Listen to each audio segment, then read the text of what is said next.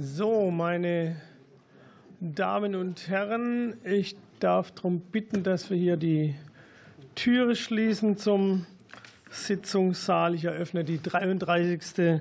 Sitzung des Ausschusses für Umwelt, Naturschutz, nukleare Sicherheit und Verbraucherschutz. Wir befassen uns heute in der heutigen öffentlichen Anhörung mit dem Gesetzentwurf der Bundesregierung, der da heißt Entwurf eines Gesetzes zur Umsetzung von Artikel 8 Absatz 1 bis 7 der Richtlinie EU 2019 904 des Europäischen Parlaments und des Rates vom 5. Juni 2019 über die Verringerung der Auswirkungen bestimmter Kunststoffprodukte auf die Umwelt mit der Drucksachennummer Bundestagsdrucksachennummer 20 5164. Ich darf alle Teilnehmerinnen und Teilnehmer dieser öffentlichen Anhörung hier im Saal und über WebEx begrüßen. An meiner Seite begrüße ich auch den parlamentarischen Staatssekretär Christian Kühn aus dem BMUV.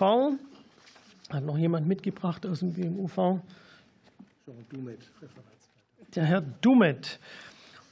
Und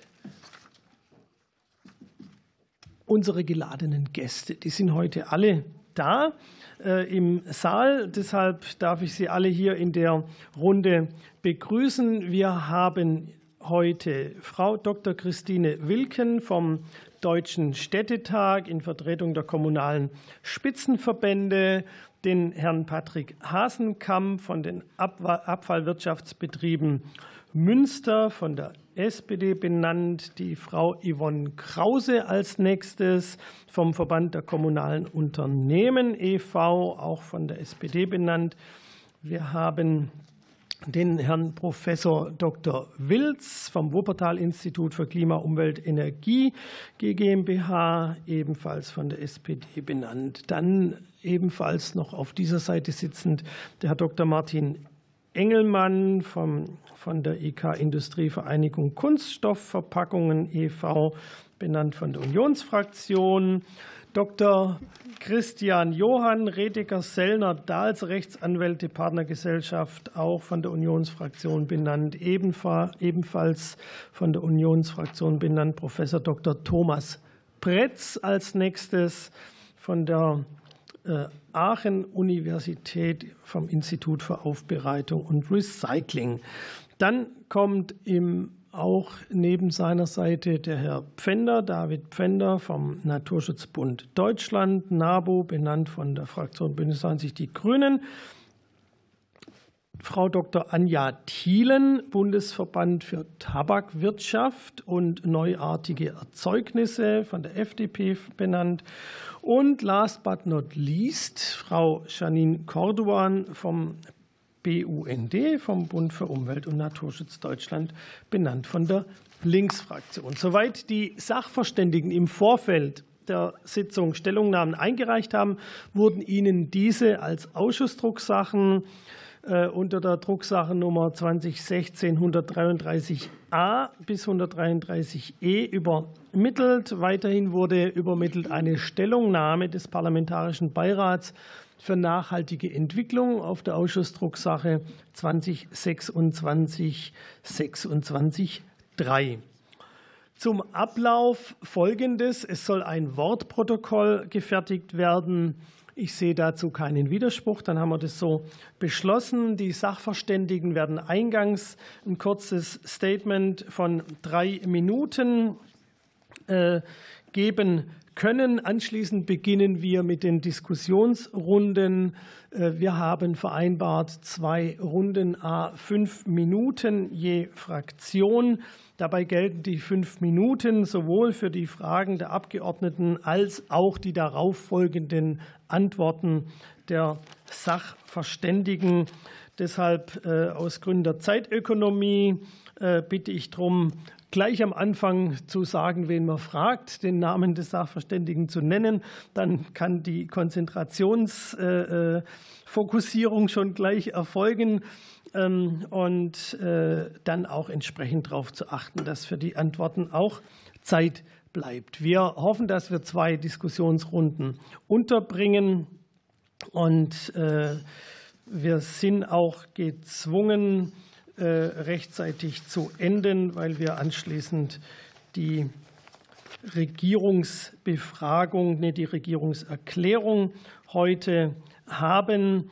Ich darf noch darauf hinweisen, dass im Saal ein Fotografierverbot besteht, auch auf der Tribüne. Das gilt auch für öffentliche Anhörungen und dass diese Anhörung im Parlamentsfernsehen auf Kanal 3 übertragen wird und anschließend in der Mediathek zu sehen sein wird. Dann beginnen wir mit den Eingangsstatements und wir machen das in der Reihenfolge, in der ich Sie auch begrüßt habe. Deshalb beginnen wir mit Frau Dr. Wilken. Frau Dr. Wilken. Ja, Herr Vorsitzender, meine Damen und Herren Abgeordneten, vielen Dank. Vielen Dank für die Einladung und die Möglichkeit, ähm, hier zur Anhörung zu kommen. Das Thema ist für die Kommunen extrem wichtig, denn Littering ist ein wirkliches Problem geworden. Äh, immer mehr Einwegprodukte, immer mehr Plastikbecher, ähm, immer mehr To-Go-Lebensmittel ähm, verdrecken den öffentlichen Raum. Und das hat natürlich Auswirkungen auf die Aufenthaltsqualität. Äh, und der öffentliche Raum, der leidet darunter. Und am Ende hat das natürlich auch Auswirkungen auf die Lebensqualität in den Kommunen. Aber Littering ist natürlich nicht nur ein Problem von Sauberkeit, sondern auch ein wirklich großes Umweltproblem und eine äh, unnötige Ressourcenverschwendung. Anwendung. Und die Kommunen nehmen pro Jahr mehr und mehr Geld in die Hand, um dieser Lage Herr zu werden. Und äh, insofern begrüßen wir ausdrücklich den Ansatz des Einwegkunststofffondsgesetzes, die Hersteller mehr in die Verantwortung zu nehmen. Denn es ist richtig, der, derjenige, der Einwegprodukte in den Verkehr bringt und daran auch verdient, dass der sich auch an den Kosten beteiligt. Ähm, wir sagen aber auch, dass uns der Gesetzentwurf nicht weit genug geht und so auf keinen Fall ausreichen wird. Er springt deswegen zu kurz, weil er nur auf eine relativ kleine Auswahl an Einwegverpackungen aus Kunststoff Feuchttücher und Tabakprodukten äh, beschränkt und er geht deswegen aus unserer Sicht ein Stück weit auch an der Realität vorbei. Und wir bitten Sie, den Anwendungsbereich zu prüfen und zu prüfen, ob der Littering-Fonds nicht ausgeweitet werden kann auf andere Materialien wie Pappe, Bambus oder Aluminium, weil es am Ende egal ist, ähm, woraus der Becher besteht, der Aufwand bleibt derselbe. Und wir sehen auch die Gefahr, dass die Hersteller auf andere äh, Verpackungen ausweichen. Und insofern ähm, bleibt der Aufwand für die Kommunen da ähm, an der Stelle genauso hoch. Wir möchten Sie zumindest bitten, die Evaluierungsklausel so zu ergänzen, dass man, wenn wir wirkliche äh, Verdrängungstendenzen sehen und ähm, ja, ähm, Verlagerungstendenzen, dass wir dann nachsteuern können. Ähm, ich möchte auf unsere Stellungnahme verweisen. Paragraph 27 des Gesetzentwurfs könnte entsprechend ergänzt werden.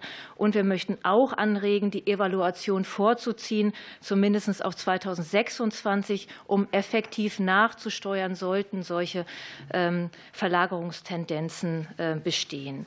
Als zweiten Punkt, der uns wichtig ist, sehen wir, dass wir Sorge haben vor Verlässlichkeit und Planbarkeit für die Mittel, die uns zur Verfügung stehen. Denn ähm, die Kalkulierbarkeit von Mitteln ist entscheidend, um entsprechend auch ähm, unsere Leistungen anzupassen, um unsere Investitionen in Reinigungsmethoden, in Personal und ähm, in entsprechend äh, natürlich die Reinigungstechnik auch ähm, ja, verlässlich planen zu können und entsprechend investieren zu können. Und da schließt sich wieder der Kreis. Äh, wir haben Sorge, dass der Fonds leer läuft. Ähm, und uns ist noch wichtig, ähm, als äh, zwei weitere Anmerkungen Ihnen auf den Weg zu geben. Wir haben auch Sorge, dass der Fonds nicht ausreicht. 700 Millionen Euro jährlich äh, ist das, was wir an Kosten haben. Und das Umweltbundesamt geht von 430 Millionen aus, die der Littering-Fonds äh, zur Verfügung stellt. Äh, insofern ist da ein erhebliches Gap. Und da komme ich wieder zu dem Thema Planbarkeit und Verlässlichkeit. Wir finden richtig, dass ähm, die Leistung am Punktesystem erfolgen soll. Und ähm, wir finden auch richtig, dass Gewicht und Volumen in die Berechnung einfließen soll. Danke sehr. Danke, Frau Dr. Wilken. Ich darf noch mal auf die drei Minuten hinweisen. Wir fahren fort mit, mit dem Herrn Hasenkamp. Und wenn Sie, Frau Dr. Wilken, Ihr Mikro ausmachen, Dankeschön. Ja, vielen Dank, äh, sehr geehrter Herr Vorsitzender, meine Damen und Herren. Ich danke erstmal für die Einladung, die Möglichkeit, heute hier mit Ihnen ein Stück weit diskutieren zu können. Saubere können, können Sie vielleicht das Mikro neben sich nehmen oder ist da ein Ladegerät eingesteckt? Ist nicht, dann. Ja, dann versuche ich es nochmal. Ja, ich, ich glaube, das ein bisschen so näher an den Städtetag ran, wo wir schon sehr eng zusammen sind. Das ist kein Problem. Ja, also nochmal fange ich nochmal an. Also saubere Grünanlagen, Spielplätze, Fuß- und Radwege, Flussufer und Strände, Plätze und Straßen sind unverzichtbar für die Lebensqualität. Nicht nur bei uns in Münster, das ist in Berlin so, das ist in allen Städten in Deutschland dasselbe, äh, dasselbe Phänomen. Saubere Orte vermitteln durch ihren äh, Zustand Sicherheit, Wohlfühlen, geben ein Stück weit Identität und Heimatgefühl. Deswegen wird das Littering von unseren Bürgerinnen und Bürgern auch sehr sensibel wahrgenommen und von Städten und Gemeinden aufmerksam registriert und aufwendig mit Kampagnen, Reinigungstechnik und erheblichem Personaleinsatz bekämpft.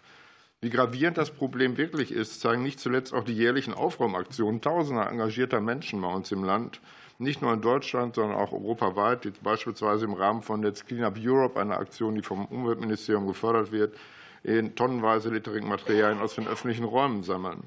Littering und damit einhergehend der Aufwand für die Bekämpfung und Beseitigung hat in den vergangenen Jahren stetig zugenommen. Dafür gibt es aus meiner Sicht hauptsächlich zwei Gründe. Einerseits natürlich die zunehmende Inanspruchnahme des öffentlichen Raums, der öffentlichen Räume durch Bewohnerinnen, durch Benutzerinnen, Besucher, Stichwort Mediterranisierung des öffentlichen Raums, aber eben auch eine nach wie vor ungebremst steigende Anzahl und Vielfalt der von Industrie und Handel angebotenen Verpackungen und Convenience-Produkten für den Transport, Zubereitung, Verzehr von Lebensmitteln oder eben auch Tabakprodukten. Münster hat sich an einer Inventarisierung dieses Problems beteiligt mit mehreren anderen Kommunen in Deutschland und hat mal eine Bestandsaufnahme machen lassen, durch das INFA rauskommt, dass etwa 22 Prozent aller Materialien im Straßenkehricht Einwegkunststoffe sind, nebenbei auch noch 17 Prozent heute nicht diskutierte Stoffe. Das ist schon ein starkes Stück, was wir tatsächlich heute auch mit bekämpfen können. Parallel zu der Entwicklung steigen natürlich Kosten und Aufwendungen zur Bekämpfung von Littering. Die mit dem Einwegkunststoffgesetz angestrebte gerechtere Aufteilung der bisher maßgeblich über Gebühren und oder kommunale Haushalte gedeckten Aufwendungen ist daher nur folgerichtig, und das diskutieren wir ja heute auch. Bundesweit ist der Aufwand für die Bekämpfung dieser Einwegkunststoffartikel mit etwa 700 Millionen Euro ermittelt worden unter diesen Städten, die wir hier in dieser Analyse zusammengefasst hatten. 120 Millionen nur für Sie als Information allein für die Entsorgung von Einweggetränkebechern, 225 Millionen für die Beseitigung von Tabakrückständen. Daher bin ich überzeugt, dass mit dem Einwegkunststoffgesetz, Kunststofffondsgesetz, ein erster wichtiger Baustein für mehr Lebensqualität in den Städten und Gemeinden geschaffen wird. Aber aus meiner Sicht greift der diskutierte Gesetzentwurf leider etwas zu kurz, weil er sich nur auf die Einwegkunststoffmaterialien fokussiert. Bereits kurz nach Bekanntwerden der von der EU verabschiedeten SUP-Guideline tauchten im Handel entsprechende Ersatzprodukte auf. Einwegbesteck oder Rührstäbchen aus Holz, Teller und Trinkgaben aus Pflanzenfasern, Essenschalen aus Aluminium Kaffeebecher aus Pappe bis hin zu elektronischen Einwegverdampfern als Zigarettenersatz, die ja leider genauso schnell wieder achtlos weggeworfen werden wie dieselben Produkte oder die gleichen Produkte aus Kunststoff. Es wäre also aus meiner Sicht doch noch wesentlich wirksamer, wenn wir den Mut finden würden, nicht nur spezifisch die Einwegkunststoffe in den Fokus zu nehmen, sondern alle Litteringen leichten Materialien und Ersatzprodukte. Dann erreichen wir auch ein Stückchen mehr Ressourcenschutz durch den Einsatz eben der Materialien, die wir hier in den Verkehr bringen. Ich danke Ihnen für die Aufmerksamkeit. Dankeschön, Herr Hasenkamp. Wir fahren fort mit Frau Krause. Bitte schön. Ja, guten Morgen, sehr geehrte Damen und Herren, und vielen herzlichen Dank für die Einladung. Für uns als Verband kommunaler Unternehmen sind saubere Städte und Kommunen das oberste Ziel. Wir begrüßen das Einwegkunststofffondsgesetz somit sehr als einen wichtigen Baustein für mehr Stadtsauberkeit. Die Kosten und Aufwände, die Städten und Kommunen äh, bei der Entsorgung von Zigarettenkippen, To-Go-Verpackungen und anderen Einwegplastikprodukten entstehen, sind immens. Eine gerechtere Aufteilung der bisher über Gebühren oder kommunale Haushalte gedeckten Reinigungs- und Entsorgungskosten ist hier nur konsequent. Die Vorgaben der Einweg-Kunststoffrichtlinie haben endlich eine längst fällige Diskussion zum Thema Herstellerverantwortung ausgelöst. Gern wird natürlich der Einwand formuliert, Hersteller dürfen nicht mit Kosten belastet werden, die bei einem ordnungsgemäßen Umgang ihrer Produkte gar nicht erst entstünden. Aber natürlich haben Hersteller es in der Hand, welche Produkte sie in Umlauf bringen. Und das liegt nun mal einmal auch im Wesen von Einweg-Kunststoffprodukten, dass sie regelmäßig im öffentlichen Raum konsumiert werden und dort eben auch als, Anfall, als Abfall anfallen. Für unsere kommunalen Unternehmen bedeutet dies neben einer stärkeren Nutzung kommunaler Infrastrukturen auch einen erhöhten Reinigungsaufwand. Das sind Tatsachen und die kann man leider auch nicht schönreden. Um Verantwortlichkeiten für Einweg-Kunststoffprodukte zukünftig klar zu definieren, stellt das Fondsmodell unserer Meinung nach eine gute Grundlage dar. Dabei basieren die nun verankerten Abgabesätze ausschließlich auf den tatsächlichen Kosten, die bei der Reinigung und Entsorgung des Abfalls im öffentlichen Raum anfallen. Ein Lenkungszuschlag, um noch größere Anreize für Abfallvermeidung zu setzen, fand leider keine Grundlage im Gesetz. Das Finanzierungsmodell ist jedoch bei weitem keine Einbahnstraße für unsere kommunalen Unternehmen. Denn es fordert von den Anspruchsberechtigten eine detaillierte Leistungsaufschlüsselung. Und es schafft auch einen Anreiz, zukünftig noch intensiver in operative Leistungen, zum Beispiel Straßenpapierkörbe, Kehrmaschinen, aber auch Öffentlichkeitsarbeit zu investieren, um Littering und Verschmutzung natürlich zu bekämpfen. Für unsere kommunalen Unternehmen bleibt in erster Linie zu hoffen, dass mit dem Einwegkunststofffondsgesetz eine stabile Finanzierungsstruktur geschaffen wird. Unsere anspruchsberechtigten öffentlichen Stellen brauchen hier eine notwendige Planungssicherheit, um in zusätzliche Ressourcen im Sinne der Stadtsauberkeit investieren zu können. Mein Schlusswort möchte ich mit einer Bitte verbinden. Perspektivisch ist, wie auch meine Vorredner bereits angeregt haben, äh, zu diskutieren, ob der Fonds nicht zu einem Anti-Littering-Fonds ausgebaut werden sollte, um auch Produkte wie Pizzakartons, Aluminiumschalen, aber auch die Kaugummis in die Kostentragungspflicht einbeziehen zu können. Denn der Einweg-Kunststofffonds ist ein wichtiger, aber eben nur ein erster Schritt auf dem Weg zu mehr Finanzierungsgerechtigkeit bei der Bekämpfung von Vermüllung und Littering. Ganz herzlichen Dank. Dankeschön, Frau Krause, Vorbild Zeit. Und es geht weiter mit Professor Dr. Wilz. Auch Sie haben drei Minuten. Sehr geehrter Herr Vorsitzender, sehr geehrte Damen und Herren Abgeordnete, auch von mir vielen Dank für die Einladung. Ähm, das Gesetz adressiert aus meiner Sicht ein klassisches Marktversagen. Die Nachnutzungskosten von Einweg-Kunststoffprodukten werden aktuell nicht ausreichend berücksichtigt. Das führt zu Fehlallokationen. Wir sehen das in der stetig ansteigenden Menge dieser Abfälle und gleichzeitig auch in den unzureichenden Bemühungen, hier für ordnungsgemäße Entsorgung zu sorgen. Vor dem Hintergrund macht es absolut Sinn, hier das Prinzip der erweiterten Herstellerverantwortung zu implementieren. Aus unserer Sicht ein Kernprinzip einer nachhaltigen Kreislaufwirtschaft. Die Hersteller sollten schon beim Design der Produkte die Kosten berücksichtigen, die am Ende der Nutzungsphase entstehen. Zurzeit haben wir hier sehr viele Einweglösungen, viel zu wenig Mehrweg, weil diese Kosten eben externalisiert werden. Der Charme des Gesetzes liegt, glaube ich, darin, dass es ein marktbasiertes Instrument etabliert mit dynamischen Anreizen. Wir werden sehen, dass die individuellen Hersteller Anreize haben, die Menge der in Verkehr gebrachten Einwegkunststoffprodukte deutlich zu reduzieren. Und gleichzeitig haben wir die Möglichkeit, ähm, auch die produktbezogenen Kostensätze zu beeinflussen. Also nehmen wir ein Beispiel. Gelänge es der Tabakindustrie, ihre Konsumentinnen dazu zu bewegen, die äh, Kippen am Ende mehr in die Mülleimer zu werfen, anstatt auf Wiesen oder auf Gehwege. So würde sich der zu zahlende ähm, Geldbetrag drastisch reduzieren. Von daher ähm, setzt das hier, glaube ich, wirklich die notwendigen Anreize.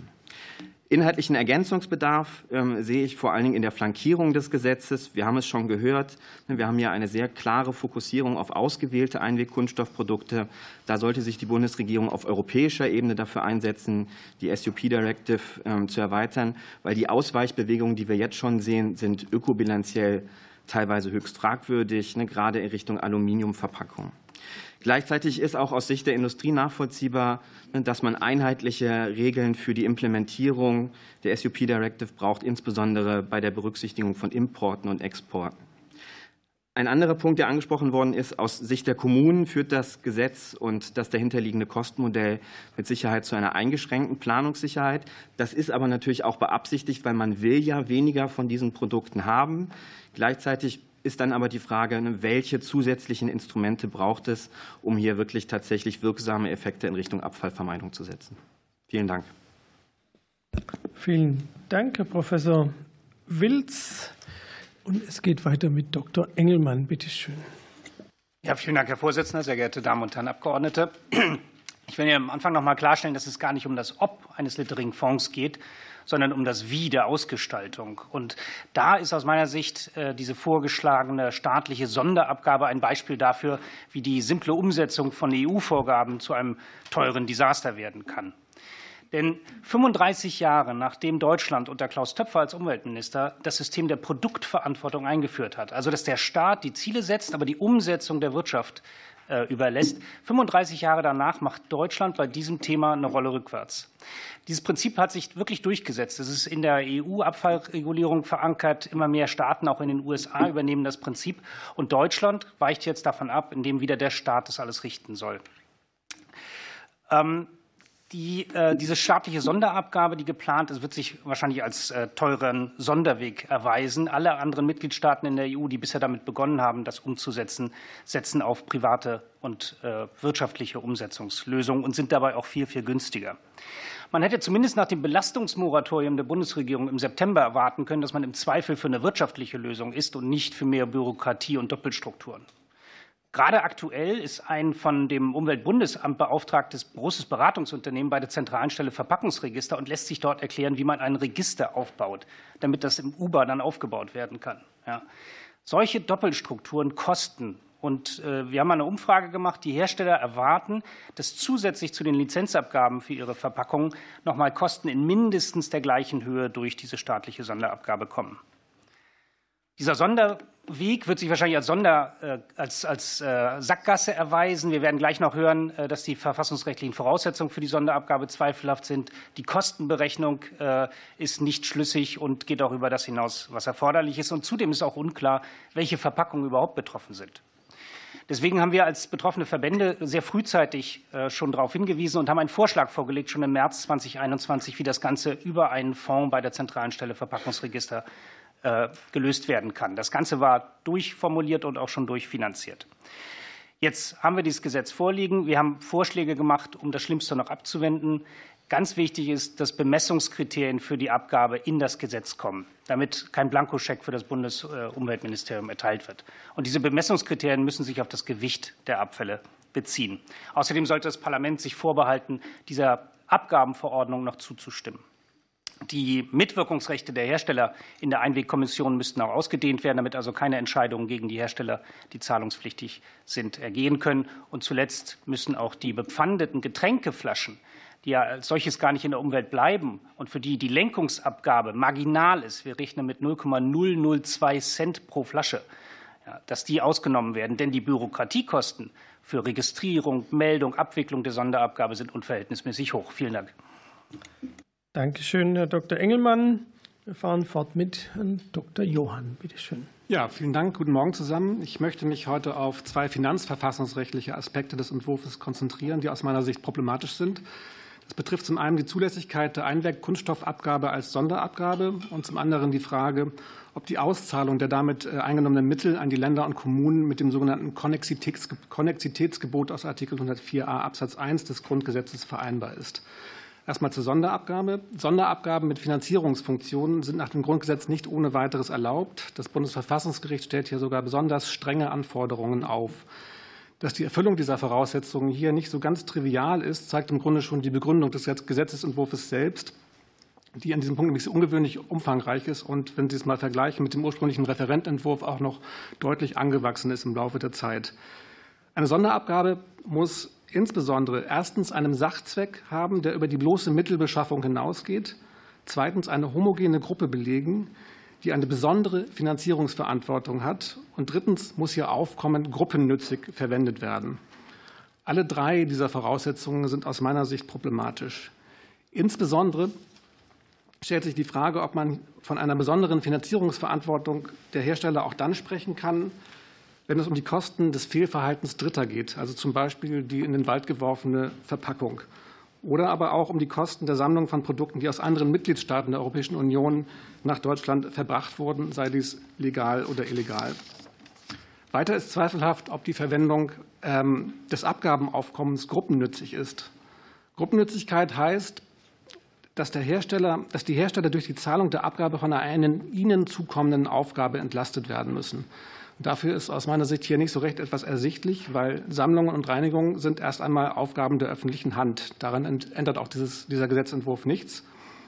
Und auch die Gesetzesbegründung ist hier letztendlich dünn. Sie führt nämlich nur aus, dass die Gruppennützigkeit aus der zweckentsprechenden Mittelverwendung folge.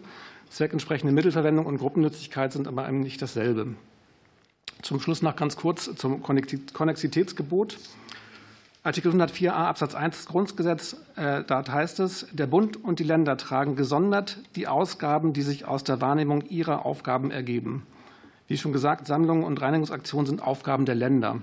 Der Bund darf diese also nicht finanzieren nach diesem ähm, Prinzip. Genau das passiert hier aber, wenn der Bund die Sonderabgabe erhebt und die Einnahmen letztendlich an die Länder weitergibt. Und hier hilft es meines Erachtens auch nichts, wenn man sagt, ähm, wie es die Gesetzesbegründung tut, dass in Wahrheit gar nicht der Bund die Kosten trägt, sondern die Hersteller, bei denen die Sonderabgabe erhoben wird. Denn das trifft ja nun letztendlich auf jede Abgabe, auf jede Steuer zu, dass es am Ende der, der, der Abgabenschuldner trägt. Und deswegen kann das nicht richtig sein. Das Konnexitätsgebot würde so vollständig ausgehebelt werden. Soweit von mir erstmal. Vielen Dank. Dankeschön, Dr. Johann und Professor Dr. Pretz. Auch Sie haben drei Minuten. Ja, vielen Dank. Ja, zum Gesetzentwurf und äh, der zugehörigen Verordnung muss man sagen, die müssen irgendwann zum Leben gebracht werden. Und dabei, dazu habe ich zwei wesentliche Kritikpunkte. Der erste, die Berechnung von Abgabensätzen für Einweg-Kunststoffprodukte erfolgt nach dem UBA-Kostenmodell unter Verwendung von differenzierten Daten zu Abfallmengen in öffentlichen Sammelsystemen, von Kostenangaben der Kommunen oder der für diese tätigen öffentlich-rechtlichen Entsorgungsträger und durch stichprobenartige Abfallanalytik. Die Kommunen werden als Mittelempfänger aus dem EWK-Fonds lediglich zur Übermittlung von Leistungskennwerten gesetzlich verpflichtet. Um das Kostenmodell anwenden zu können, sind jedoch für eine repräsentative statistische Zufallsauswahl an Kommunen deren Kostenangaben zwingend erforderlich. Ohne gesetzliche Verpflichtung zur Bereitstellung von solchen Kostenangaben für die im Kostenmodell enthaltenen Teilleistungen ist eine repräsentative Kostenermittlung nicht zu gewährleisten. Für eine regelmäßige Überprüfung der für das Kostenmodell erforderlichen Konzentrationen nach Gewicht, nach Volumen und zum Teil Stückzahl ist für eine repräsentative Stichprobenauswahl eine aktive Mitwirkung der ausgewählten Kommunen unabdingbar. Bei allein freiwilliger Unterstützung von Analysekampagnen wird eine Repräsentativität von Analyseergebnissen nicht sicher erreicht werden können. Zweitens. Für die regelmäßig zu aktualisierenden Abfalldaten ist die Entnahme von Proben in ausgewählten Kommunen der drei Ortsgrößenklassen notwendig. Methodisch gesichert sind allein die Art der Probenahme, der Probenumfang und die Ermittlung von Gewichtsanteilen einzelner Bestandteile. Für Abfälle aus der manuellen Straßenreinigung, der Streumüllsammlung auf Grünflächen sowie dem außerörtlichen Bereich sieht das Kostenmodell jedoch eine methodisch nicht gesicherte Stückzahlermittlung vor. Im Fall der manuellen Straßenreinigung werden Reinigungsabfälle unter Verwendung nicht selektiver Hilfsmittel wie Besen und Schaufel aufgenommen. Diese Straßenreinigungsabfälle enthalten neben zählbaren Partikeln eine sehr große Anzahl von organischen und mineralischen Kleinpartikeln, deren Zählung selbst mit technischen Hilfsmitteln im feuchten Originalzustand unmöglich ist. Dem Umstand, dass in Straßenreinigungsabfällen sowohl zählbare als auch nicht zählbare Bestandteile enthalten sind, wird bislang nicht Rechnung getragen. Eine methodische Festlegung für die Kontrollanalysen einschließlich der Bestimmung von Stückzahlen würde dagegen absichern, dass bei den regelmäßig durchzuführenden Abfallanalysen vergleichbare Daten erhoben werden. Diese Transparenz würde zudem eine Überprüfung von Analysenergebnissen durch Dritte ermöglichen. Vielen Dank. Dankeschön, Herr Professor Dr. Bretz. Es geht weiter mit dem Herrn Pfänder. Sehr geehrte Damen, sehr geehrter Herr Vorsitzender, vielen Dank für die Einladung. Es freut mich, mit Ihnen über das Einwegkunststofffondsgesetz zu diskutieren. Als Meeresbiologe arbeite ich seit über zehn Jahren zu dem Thema Müll im Meer. Hier sehen wir besonders deutlich die Konsequenzen unserer Ressourcenverschwendung. Und deshalb ist es mir an dieser Stelle besonders wichtig, über den Hintergrund dieses Gesetzes noch einmal zu reden. Weshalb benötigen wir denn ein Gesetz, das Hersteller von Einwegkunststoffprodukten in die Verantwortung nimmt? So einfach es auch klingen mag, weil Plastik in, in die Natur gelangt und dort ein Problem darstellt. Laut WHO gelangen jährlich 4,5 Billionen Zigarettenstummel in die Natur oder auf die Straße. Das ist ein Zylinder von einer, mit einer Grundfläche von ungefähr 300 Metern und einer Höhe von 288 Meter. Wenn man den auf den Berliner Fernsehturm ausschüttet, diesen Berg, dann schaut auch nur noch die, die, äh, ein kleiner Teil der Spitze raus. Die wesentlichen Probleme, die durch Plastik in der Natur entstehen, sind weltweit dieselben. Verheddern, Strangulieren oder Verwechslung mit Nahrung. Wie man an den Nordsee-Eissturmvögeln sieht, sind auch die Meere vor unserer Haustür betroffen. Untersuchungen zeigen, dass etwa 97 Prozent der untersuchten Vögel Plastik im Magen und Darm aufweisen. Im Schnitt 30 Teile pro Tier. In Europa wird, um die Müllbelastung an den Küsten zu beobachten, das sogenannte Spülsam-Monitoring durchgeführt. Der NABU beteiligt sich an mehreren Monitoringstrecken an der Ostsee. Beim Ukran auf Rügen finden wir im Schnitt 274 Müllteile pro 100 Meter Küstenabschnitt. Die EU hat für die Erarbeitung der Einweg-Kunststoffrichtlinie genau solche standardisierten Monitoring-Daten vorgenommen und richtigerweise beschlossen, die häufigsten Müllfunde direkt zu adressieren. Allerdings gibt es viele Teile, die wir in der Ostsee beispielsweise trotzdem noch finden, die nicht adressiert werden. Die häufigsten Teile an der Ostsee sind Plastik- und Styroporteile, Zigarettenfilter, Deckel und Verschlüsse und Verpackungen von Süßigkeiten. Und genau um diese Perspektive geht es mir als Meeresbiologe ähm, bei, dieser, bei diesem Gesetz. Das Einwegkunststofffondsgesetz ist fundiert erarbeitet worden und setzt einen guten Rahmen. Es basiert auf wichtigen Instrumenten, Hersteller in die Verantwortung zu nehmen und einen Teil der Schäden, durch die, durch ihre, die durch ihre Produkte entstehen, zu internalisieren. Ich sage bewusst nur ein Teil der Schäden. Denn wie ich eben anschaulich geschildert habe, sind wir noch weit von maximal 20 Müllteilen pro 100, 100 Meter Küstenabschnitt entfernt. Ein weiterer Beweis dafür ist, dass bei unseren Cleanup-Aktionen ähm, rund um den International Coastal Cleanup Day im September weiterhin bis zu 50 bis 70 Prozent der Anteile ähm, Einweg-Kunststoffprodukte sind. Die bisherige Reinigungsleistung zu refinanzieren wäre ein weiter wie bisher und kann auch nicht im Sinne der Einweg-Kunststoffrichtlinie sein. Wir schlagen vor, dass Hersteller zusätzlich 130 Millionen Euro in den Fonds einzahlen, die in weitere Reinigungsaktivitäten fließen. Dann hätte das weiter wie bisher dann hätte das weiter wie bisher ausgereicht, dann hätte es keine weiterführenden Gesetze gebraucht. Nicht zuletzt muss die Vermeidung von Einwegkunststoff gestärkt werden, wie es auch in der europäischen Abfallhierarchie vorsieht. Dazu brauchen wir Mehrwegstrukturen. Vielen Dank. Dankeschön, Frau Dr. Thielen. Ja, guten Morgen. Ähm, die Tabakwirtschaft ist durch das Einweg-Kunststofffondsgesetz und das angestrebte Kostenmodell in besonderem Maße betroffen.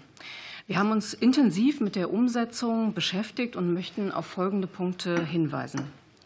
Zunächst, ähm, die Hersteller von Tabakprodukten stehen zu ihrer Produktverantwortung und auch für ihre Produktabfälle. Im BVTE setzen wir uns auch aktiv für ein größeres Problembewusstsein bei den Konsumenten ein. Die deutschen Hersteller können aber ausschließlich die Verantwortung für die Produkte tragen, die von ihnen selbst hergestellt und dann in Deutschland in Verkehr gebracht worden sind. Sie können nicht die Kosten übernehmen für die nicht in Deutschland versteuerten Zigaretten. Die Kosten sollten auch verhältnismäßig sein. Das bedeutet, sie sollten in einem konkreten Verhältnis zu den Abfallmengen stehen. Durch die Einbeziehung von anderen Größen steigen jetzt die Kosten unverhältnismäßig an.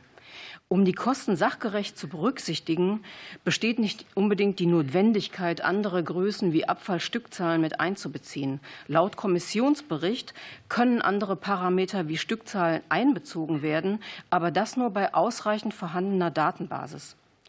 In Deutschland ist nun geplant, einen großen Teil der Kosten nicht auf Gewicht, sondern auf andere Größen zu berechnen. Ähm, Abfallstückzahlen sind aber im Bereich der Abfallbewirtschaftung ein Novum und keine gebräuchliche Maßeinheit. Für die Ermittlung von Stückzahlen im Abfall gibt es keine standardisierte Methode. Zum Beispiel, welchen, in welchen Größenfraktionen zählt man überhaupt? Zählt man alle Abfälle oder nur zivilisatorische Abfälle? Die im Uber-Bericht skizzierte Methode reicht nicht aus, um verlässliche und vergleichbare Ergebnisse zu erhalten. Und eine ausreichende Datenbasis wurde aus unserer Sicht im Bereich der Abfallstückzahlen auch nicht dargestellt. Das ist anders als bei Gewicht und Volumen, wo eine detaillierte Datenbasis vorhanden ist.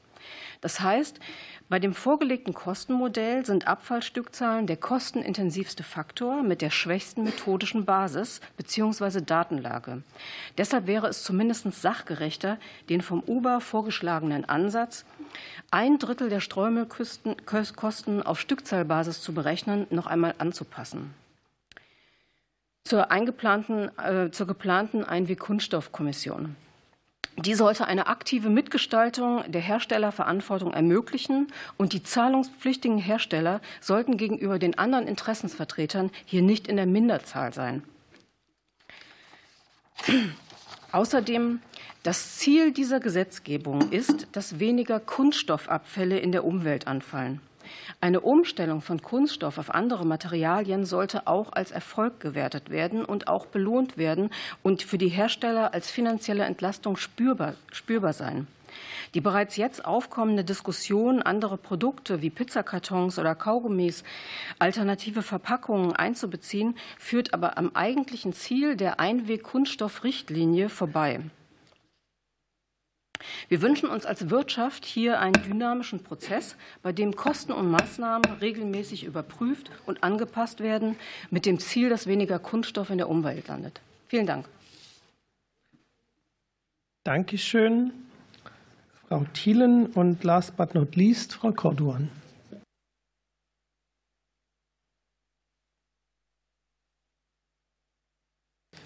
Damen und Herren ähm, Abgeordnete, ich darf heute den Bund für Umwelt und Naturschutz vertreten und damit fast 700.000 Mitglieder. Ich beginne mit einer hochaktuellen Studie des Alfred Wegener Instituts. Äh, die haben Sie wahrscheinlich auch gesehen in den Medien. Die belegt, dass 8 Prozent des identifizierbaren Mülls, der kein Fischereigerät ist, aus Deutschland stammt. Und dieser wurde in der Arktis gefunden. 11 Prozent der globalen Plastikproduktion landen durchschnittlich in Gewässern. Die Studienautorin fordert daher eine massive Reduktion der Plastikproduktion. Wir wissen, wir sind äh, in Deutschland Verpackungsmüll-Europameister, jedes Jahr aufs Neue. Ähm, dieses Müllproblem ist ein Problem, das adressiert ja auch dieses Gesetz, aber aus äh, Sicht des BUND ist das nicht nur eine Abfallkrise, sondern vor allem eine Ressourcenkrise. Wir wissen, dass die Plastikproduktion, wenn sie weiter so voranschreitet, ähm, äh, die Klimakrise weiter ähm, antreibt. Und wenn dieser Trend anhält, wird äh, allein für Plastik etwa 15 Prozent des globalen Treibhausgasbudgets verbraucht.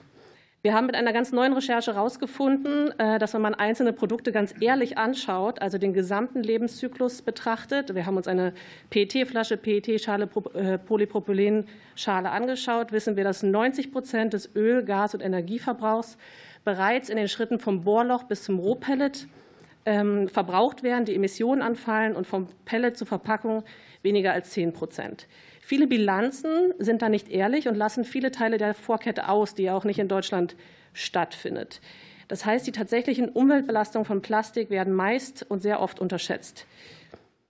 Wir haben auch ähm, quantifizieren lassen in einer Studie, wie viel Öl, Gas und Strom die Plastikproduktion ähm, verbraucht in der EU und auch in Deutschland. Wir wissen jetzt, dass die Plastikproduktion bei Weitem der größte industrielle Öl-, Gas- und Stromverbraucher ist. In Deutschland 24 Prozent des industriellen Gasverbrauchs nutzt und 42 Prozent des industriellen Ölverbrauchs. Ich denke, wir sollten die Einsparpotenziale heben. Wir wissen, dass wir 40 äh, Prozent ähm, des Endmarktes von Plastik sind Verpackungen in der EU. Und würden die Hälfte dieser Verpackung eingespart und 90 Prozent recycelt, könnten wir den gesamten Öl- und Gasbedarf von Tschechien einsparen. Nur mit einer tatsächlichen Abfallvermeidung können wir diese Ressourcen-, Klima- und Verschmutzungskrise wirksam beenden. Das heißt weniger Produktion und Konsum. Und auch da würden wir gerne diese erweiterte Herstellerverantwortung ansetzen. Laut der EU-Abfallrahmenrichtlinie und der Einweg-Kunststoffrichtlinie ist dies möglich genauso wie zusätzliche Reinigungsleistungen aus unserer Sicht unbedingt gefördert werden müssen. Dankeschön. Vorbildlich in der Zeit. Und wir kommen zu unserer Fraktionsrunde. Wir beginnen mit der SPD, mit dem Kollegen Michael Tews. Ja, vielen Dank, Herr Vorsitzender. Wir sind ja heute, sage ich mal, bei dem Entwurf der Einwegkunststoff, äh, des Einwegkunststofffondsgesetzes, der letzten, die letzten Teil der Umsetzung der Einwegkunststoffrichtlinie der EU. Und ein Stichpunkt, ein wichtiger Stichpunkt, der heute viel genannt wurde, war die Herstellerverantwortung. Und äh, wir haben jetzt auf der einen Seite von zum Beispiel der Tabakindustrie gehört, dass sie die wahrnehmen will, aber auf der anderen Seite wird jetzt natürlich darum gefeilscht, äh, dass man möglichst nichts bezahlt bei der ganzen Sache. Auf der anderen Seite haben wir eindrücklich gehört von der Seite der kommunalen Unternehmen, dass dort erhebliche Kosten in den Kommunen anfallen. Das nehmen die Bürgerinnen und Bürger in Deutschland durchaus wahr. Und die Verschmutzung und die Kosten nehmen zu. Das muss man erstmal an dieser Stelle feststellen. Ich bin sehr froh, dass dieser Entwurf jetzt vorliegt und äh, auch, dass die Verwaltungskosten, ich will das noch mal klarstellen, in diesem Entwurf extrem niedrig sind. Also dieser Vorwurf, ich glaube, den kann man direkt äh, abgrenzen an der Stelle. Die Verwaltungskosten sind niedrig. Die Gelder, die eingenommen werden, gehen an die Kommunen und werden da auch gebraucht. Jetzt war gerade eben noch mal das Thema Stückzahl, Gewicht, Volumen. Da weiß keiner so richtig, warum ist denn das so ein Thema. Ich zu Hause zahle zum Beispiel meine Mülltonne nach Volumen, auch nicht nach Gewicht. Ja, und ich jammer auch nicht den ganzen Tag rum. Ich würde jetzt gerne noch mal fragen an äh, die Frau Krause und an den Herrn Wilz, äh, wie das zu bewerten ist, dass wir hier im Entwurf ja jetzt äh, Gesetzentwurf in der Begründung stehen haben, dass eben Gewicht, Volumen, Stückzahl berücksichtigt wird. Warum ist das sinnvoll? Vielleicht können Sie das noch mal ausführen. Vielen Dank. Dankeschön. Wer beginnt? Frau Krause? Mache ich gerne. Dankeschön, Herr Ebner. Ja, für unsere kommunalen Unternehmen sich, unterscheiden sich Aufwände und natürlich auch daraus resultierende Kosten für die Reinigung und die Entsorgung bestimmter Einwegkunststoffprodukte immens. Darauf haben wir ja bereits in unserem eigenen Gutachten 2020 hingewiesen und zu dem Schluss kam jetzt auch das UBA-Gutachten in, in aufwendigen Analysen und auch natürlich aber unter dem Aspekt der Verhältnismäßigkeit. Vielleicht mal zwei plastische Beispiele, um das ein bisschen darzustellen. Die manuelle Reinigung in Grünflächen und auch im Bereich der Straßenreinigung auf öffentlichen Plätzen erfolgt aufwendig in händischer Arbeit. Dabei werden unterschiedliche Geräte genutzt, Zange, Besen, Schippe in unterschiedlichen Arbeitsvorgängen, um eben einzelne Abfallstücke wie zum Beispiel Zigarettenkippen, aber auch den To-Go-Becher ähm, aufzunehmen. Sie merken, bei diesem Reinigungsvorgang stellt die Stückzahl den maßgeblichen Aufwandsfaktor nun mal dar und damit die Kostenintensität. Anders verhält es sich bei der Papierkorbleerung im Straßenraum, auf Grünflächen und auch im Außerordensbereich. Ähm, hier ist sowohl beim Sammelvorgang als auch beim Transport das Volumen äh, ein entscheidender Faktor.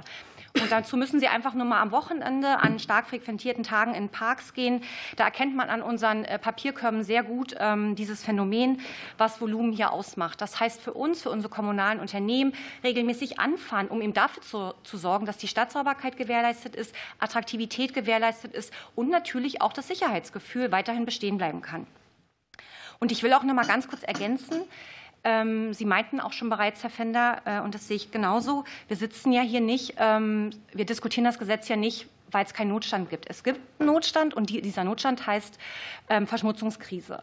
Und diese Verschmutzungskrise führt eben dazu, dass wir Aufwände, Verantwortungen und Kosten völlig neu analysieren und auch diskutieren müssen. Und das heißt für uns eben auch, dass wir diese standardisierte Methode, die immer gerne genannt wird, nämlich der Massefaktor, eben mal völlig neu denken müssen. Und das heißt für uns auch, dass die Abfallstückzahlen, die jetzt hier sozusagen ein Novum darstellen, aber für uns aufwands- und sachgerecht sind. Und wer mal rausgeht und die Straßenreinigung durch durchführt, händisch, der weiß auch, was das für kommunale Unternehmen bedeutet.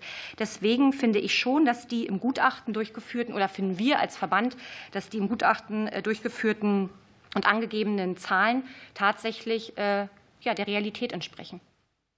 Herr Wilz, ich gebe noch mal das Wort. Herr Wilz. Genau, ich kann das kurz ergänzen. Also es ist tatsächlich die Frage der Verhältnismäßigkeit. Also wie verteilen wir entstandene Kosten ähm, sinnvoll auf die unterschiedlichen Produktgruppen? Und was wir in der Studie versucht haben, ist eine differenzierte Darstellung nach Entsorgungswegen. Ne, da, wo es tatsächlich um Gewicht geht, bei der maschinellen Reinigung ist das auch der entscheidende Faktor. Bei der manuellen Reinigung, wir haben es gehört, haben wir ähm, da andere Ansätze, jeweils ein Drittel für Gewicht, Volumen und Stückzahl und denken, dass das sozusagen der, den Kosten, die entstehen, tatsächlich auch entspricht. Man muss sich halt ähm, vorstellen, ne, wir für das manuelle Sammeln, ne, wir reden über Zigarettenstummeln mit einem Gewicht von etwa 0,2 Gramm und wir reden über einen Becher von circa 10 Gramm.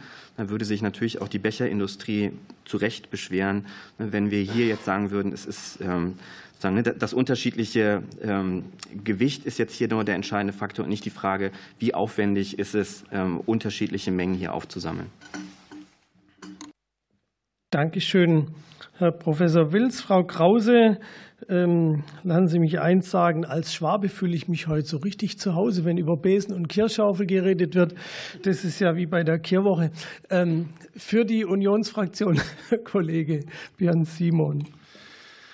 Vielen Dank, Herr Vorsitzender. Äh, werte Kolleginnen und Kollegen, danke für die Stellungnahmen an die Sachverständigen. Ähm, Herr Dr. Engelmann, äh, da einige Fragen noch. Äh, Sie haben das zwar sehr ausführlich ähm, alles schon dargestellt. Einmal noch zu der Einweg-Kunststoffkommission. Da hätte ich ganz gern noch mal eine weitere Wertung von Ihrer Seite, vor allem was die Parität betrifft, die Aufstellung, aber auch die ähm, die Rolle dieser Einwegkunststoffkommission. Äh, sie ist ja beratend, aber im Endeffekt muss sich keiner daran halten, was dort beratend oder beschlossen wird. Äh, was macht das dann für einen Sinn, eine solche Kommission so einzusetzen? Äh, dann haben wir die Abgabesätze, die haben Sie angesprochen. Die werden ja im UBA festgelegt frei. Da gibt es keine parlamentarische Befassung. Wir hier im Umweltausschuss haben kein Mitspracherecht. Ähm, wie schätzen Sie das ein? Ähm, und äh, dabei der Doppelstruktur, weil wir gerade auch darüber geredet haben, ganz interessant, dass es jetzt ein, ähm, äh, ja, ein, ein äh, Sie haben gesagt, ein ähm, Beratungsunternehmen, kann man es so nennen, das gerade die zentrale Stelle berät, wie das überhaupt funktioniert. Wir haben die zentrale Stelle Verpackungsregister, die zur Verfügung stünde, um die Registrierung von Hersteller in den Verkehr bringen, aufzunehmen. Ähm, warum macht man das nicht? Vielleicht können Sie uns weiterhelfen. Und ähm, dann äh, würde ich ganz gerne wissen, äh, wie funktioniert denn die Unterscheidung von diesen verschiedenen Produktdaten? Ja, wir haben ja, Importprodukte aus dem auch europäischen Binnenmarkt, die zu uns geleitet werden als Importprodukte. Ähm, was gibt es da für Produkte und wie ist die Unterscheidung? Herr Dr. Engelmann. Ja, vielen Dank für die Fragen.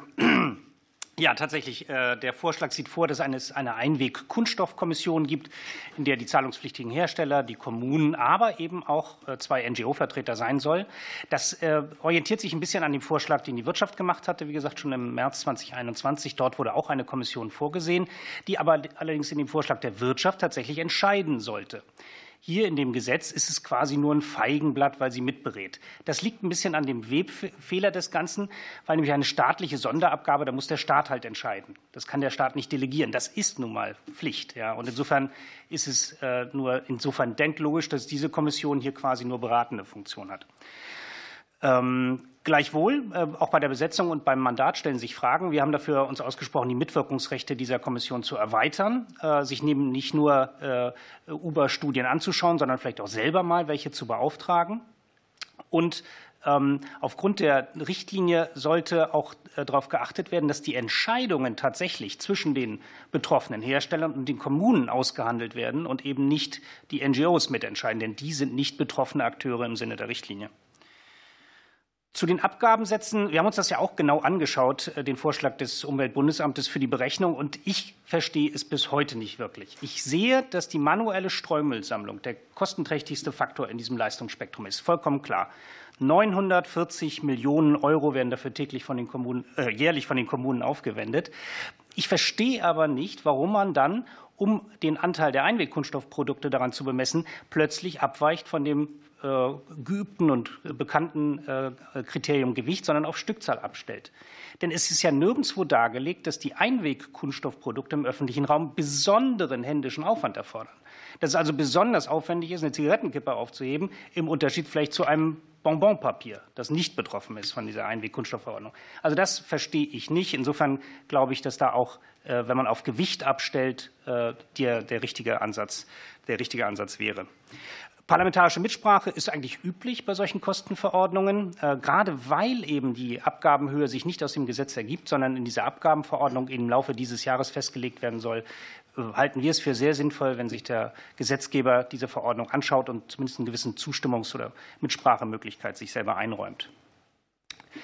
Das Thema Uber und Beratung, ja, naja, das Gesetz sieht vor, dass das beim Uber ja äh, diese Sonderabgaben äh, dann, äh, das Uber diese Sonderabgabenbescheide verschickt und dementsprechend muss es beim Uber ein Register der zahlungspflichtigen Hersteller geben. Und weil man eben nicht weiß, wie so ein Register aufgebaut wird, hat man ein Beratungsunternehmen beauftragt, was zur zentralen Stelle Verpackungsregister nun geht und sich dort erklären lässt, wahrscheinlich für viel Geld, äh, wie man so ein Register aufbaut, damit das dann beim Uber gedoppelt werden kann. Das ist, sind Doppelstrukturen, für die wir eigentlich in solchen Zeiten gar keinen, gar keinen Sinn mehr haben. Ja. Ja, und letztlich, welche Verpackungen betroffen sind, das ist so ein bisschen etwas, was noch so wenig beleuchtet worden ist. Es ist in weiten Teilen noch völlig unklar, welche Verpackungen eigentlich betroffen sind. Ja, ich habe mal ein paar mitgebracht, einfach nur, um das ein bisschen anschaulicher zu machen. Also hier zum Beispiel diese Tüte, ja, Currywurst-Tüte, die wer betroffen ist, ist mit erwähnt. Ja, die müsste das bezahlen.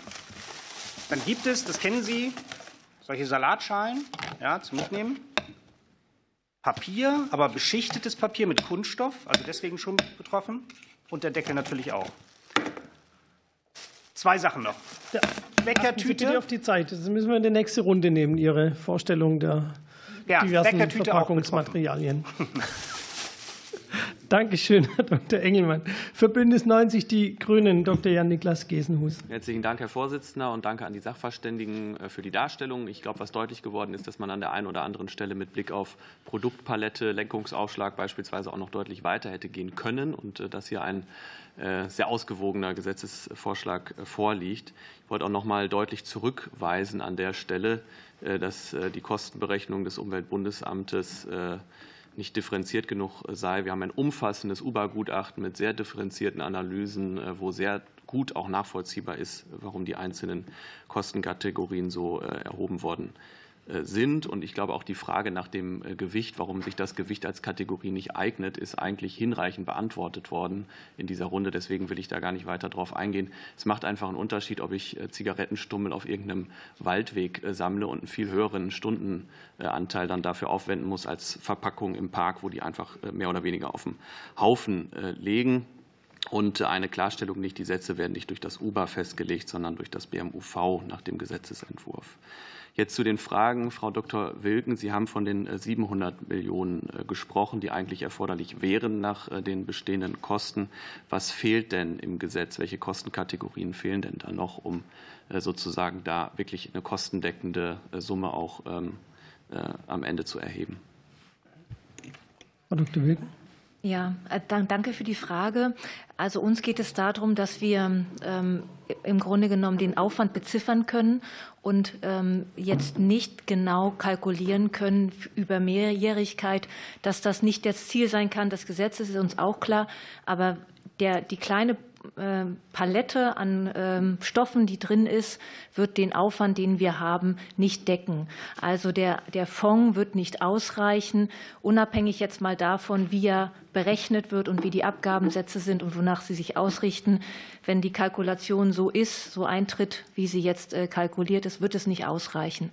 Und wir haben vor allen Dingen die Sorge, das habe ich versucht deutlich zu machen, dass ausgewichen wird, wenn der Gesetz so bleibt, wie er ist und nicht rechtzeitig evaluiert wird, dass ausgewichen wird auf andere Produkte, Holz, Bambus etc.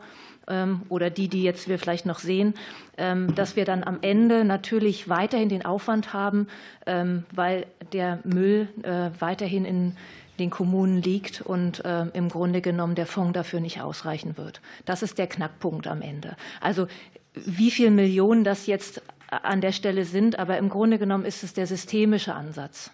Vielen Dank. Dankeschön. Eine weitere Frage an Frau Krause.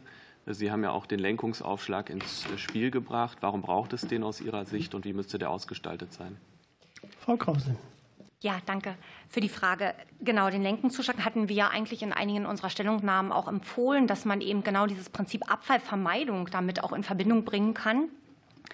Und äh, wir haben uns da ja für pro Produktgruppe sozusagen ausgesprochen, dass man das eben mit raufführen würde, mit raufrechnen würde, dass es eben mal in Anführungsstrichen auch etwas wehtut, wenn man eine Abgabe dafür zahlen muss, weil darum geht es ja letzten Endes. Wie gesagt, es ist völlig neuartig für uns alle. Und ähm, natürlich muss man sich dieser Verantwortung dann in dem Fall auch stellen. Und das geht eben nur, wenn man es auch spürt. Und finanziell spürt man es eben an der Stelle am meisten, aus unserer Sicht. Und deswegen haben wir uns eben für den Lenkungsausschlag aus, äh, ausgesprochen. Noch eine Nachfrage? Vielen Dank. Äh, eine Frage noch an Herrn Pfänder. Ähm, warum ist es sinnvoll, den Fonds beim UBA anzusiedeln? Herr Pfänder. Also wir sehen einfach als, als Mitglied auch des wissenschaftlichen Beirats, wie gut die Arbeiten vorangestellt wurden, wie gut die wissenschaftliche Erarbeitung der Zahlen war. Und wir sehen im, im, einfach beim Uber, dass es dort gut aufgehoben ist. Ähm, dort haben wir die, ähm, sehr viel Transparenz. Ich denke einfach, wir haben wenn wir die zentrale Stelle im Vergleich nehmen würden, da hätten wir nur die Verpackungen. Und wir reden hier aber nicht nur von Verpackungen, sondern von Verpackungen und Produkten.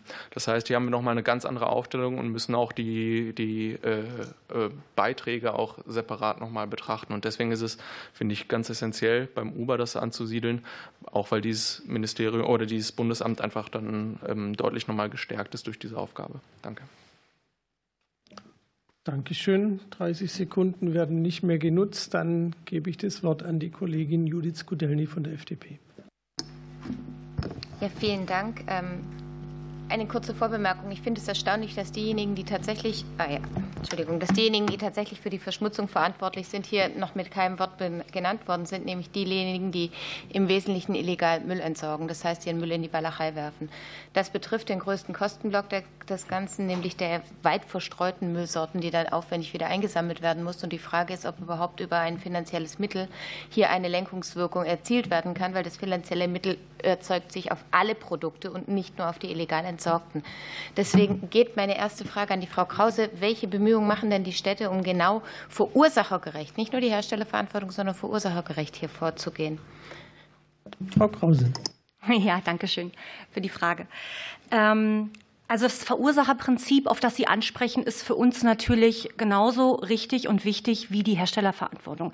Das eine soll das andere ja nicht ausschließen. Und die kommunalen Unternehmen, glaube ich, können wir mit, äh, will ich mal sagen, Stolz sagen, machen schon relativ viel für die Abfallvermeidung und eben, um auch das Verursacherprinzip, sag ich mal, aufzunehmen durch unsere ganzen Abfallvermeidungskampagnen. Wir machen Clean-up-Tage, wir machen die, wir betreuen bei uns in der, äh, im Verband Let's Clean Up Europe, auch wie unser Vizepräsident schon angedeutet hat. Also wir haben Mülldetektive äh, eingestellt. Wir haben sogar einige kommunale Unternehmen, die bereits in die, ähm, die bereits ähm, Bußgelder erlassen dürfen. Also das ist ja auch etwas Besonderes, um eben genau dieses Verursacherprinzip in die Mangel zu nehmen, um genau da anzusetzen. Aber trotzdem, wie gesagt, äh, schließt es ja die, die Herstellerverantwortung nicht aus. Und ich habe ja eingangs auch schon gesagt, die Hersteller haben ja nun mal in der Hand, was sie auf den Markt bringen. Und dafür müssen sie dann auch in dem Zusammenhang Verantwortung übernehmen. Vielen Dank. Ähm, an dieser Stelle noch mal vielleicht an die Städte, welche konkreten Maßnahmen oder wie viel Prozent der Einnahmen stammen denn aus Verursacherzahlungen? Weil das sind ja diejenigen, die wir haben wollen. Das heißt, wie viel Prozent der Einnahmen im Bereich äh, kommen beispielsweise aus Ordnungswidrigkeiten? Kann man das überhaupt beziffern? Frau Dr. Wilken. Also wir können das nicht beziffern. Ähm, ich möchte betonen, dass was Frau Krause schon gesagt hat, wir tun ja schon ganz viel. Und das ist ja nicht nur, wir gucken Können ja Sie nicht dann nur ganz konkrete Beispiele machen, weil das wäre jetzt tatsächlich beispielsweise für eine Verordnung wichtig, was Sie denn konkret machen, um an die Verursacher heranzutreten. Nicht, nicht das Politische, was Frau Krause gesagt hat, sondern konkrete Maßnahmen, die wir noch politisch unterstützen können. Also ganz konkret vor Ort ähm, versuchen wir Mehrwegsysteme zu etablieren. Wir versuchen, wir beraten in, äh, in Müllangelegenheiten. Wir tun selber vor Ort was, Apps, was was ich. Also das tun wir schon. Und ähm, ich will auch sagen, als, als die großen Städte schauen auch interessiert nach Tübingen, äh, möchte ich auch sagen, also wir brauchen neben den Systemen, neben diesem Einwegkunststofffonds und neben Anreizen für Mehrweg noch andere Instrumente, die, die wollen wir auch äh, vor Ort in den Kommunen leben, aber ich kann es nicht konkret beziffern. Ähm, ich weiß gar nicht, ob man das überhaupt kann. Ob Sie das können, wir können es nicht. Vielen Dank. Herr Dr. Engelmann, mich würde jetzt noch ähm, abschließend interessieren, an der Stückzahldiskussion ist ja genau das. Die meisten Zigaretten werden inhäusig in den Kneipen, äh, nicht mehr in den Kneipen, Entschuldigung. Das heißt, eine geringe Stückzahl geht raus. Jetzt haben Sie gesagt, es führt zu einer Doppelbelastung, weil einmal die Gesamthöhe dort höher ist bei den Sammlungskosten und dann die Umlage der Stückzahlen. Können Sie das noch mal genauer erläutern für mich? Dr. Engelmann. Ja, vielen Dank. Naja, ähm, das ist ganz schwierig aus der Uber-Studie herauszuarbeiten, weil da immer mit relativen Zahlen gearbeitet wird. Und deswegen äh, haben wir mal versucht, die Gesamtzahlen, also die absoluten Zahlen herauszufinden. Und dann wird es, finde ich, einigermaßen deutlich. Also ja, die Streumüllsammlung, die manuell erfolgt, ist der teuerste Kostenblock. Das ist viel, viel teurer als die maschinelle Straßenreinigung, vollkommen klar. Der Anteil der Einwegkunststoffverpackung, Gewichtsanteil daran, sind ungefähr 8,9 Prozent. Ja, und wenn man das jetzt mal auf die Gesamtkosten, die ja die höheren Kosten für die händische Reinigung beinhalten, ist ja klar, Gesamtkosten für die manuelle Streumüllsammlung und davon halt 8,9 Prozent, dann landet man ungefähr bei 83 Millionen. Ja, das wäre der korrekte Anteil. Nach, der, nach dem Uber-Vorschlag allerdings, ja, wo zu einem Drittel Stückzahl, zu einem Drittel Volumen und zu einem Drittel nur Gewicht kommen soll, da kommt man auf ca. 30 Prozent von diesen 940, also viel, viel mehr, als der Gewichtsanteil dieser Einwegkunststoffprodukte eigentlich ausmacht. Und was eben nicht dargelegt ist, dass diese Einwegkunststoffprodukte schwieriger aufzusammeln sind. Das könnte ich ja verstehen, wenn man sagt, das ist irgendwie besonders aufwendig, die händisch äh, zu sammeln. Aber das wird eben nicht dargelegt. Es wird nicht unterschieden zwischen Einwegkunststoffprodukten und Nicht-Einwegkunststoffprodukten in dieser Streumensammlung. Danke. Dankeschön. Wir kommen zur AfD-Fraktion. Herr Blick. Vielen Dank, Herr Vorsitzender. Vielen Dank an die Sachverständigen für ihre Stellungnahmen. Meine Fraktion möchte das Verursacherprinzip wieder vom Kopf auf die Füße stellen. Wir sind nicht der Überzeugung, dass die Hersteller dafür verantwortlich sind, dass wir Verbraucher Kunststoffabfälle illegal entsorgen. Das klipp und klar zu sagen. Es gibt in Deutschland keine Notwendigkeit für den Verbraucher, Kunststoffabfälle illegal zu entsorgen. Punkt. Aus diesem Grund sind wir schon grundsätzlich überzeugt, dass es diesen Gesetzentwurf mit dieser erweiterten Herstellerverantwortung in dieser Form nicht bräuchte. Wenn man davon ausgehen würde, dass man ihn deswegen bräuchte, dann kritisieren wir ihn aber trotzdem, weil er in der Umsetzung aus unserer Sicht einfach nicht gut ist. Zum einen wegen unserer Meinung nach der falschen Berechnung der Einwegkunststoffabgabe unter auch äh, der Voraussetzung mit dem tatsächlichen Abfallaufkommen. Die Diskussionen hier laufen ja gerade, ob wir eher nach Volumen oder eher nach Gewicht gehen sollen. Unter anderem auch wegen der Miteinbeziehung von Pfandflaschen, die ja im Grunde genommen gar keine Rolle spielen beim Littering.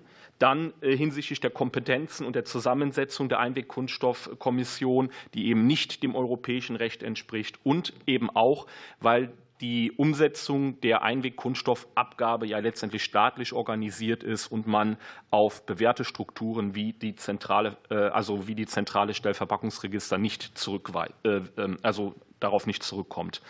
Ähm, mich würde jetzt mal eins interessieren. Ich möchte gerne mal diesen Kosmos verlassen. Äh, auf der einen Seite Entsorger, kommunale Unternehmen und den Kosmos Hersteller, sondern mal wirklich um das reden, um was es geht. Es geht um die Bürger.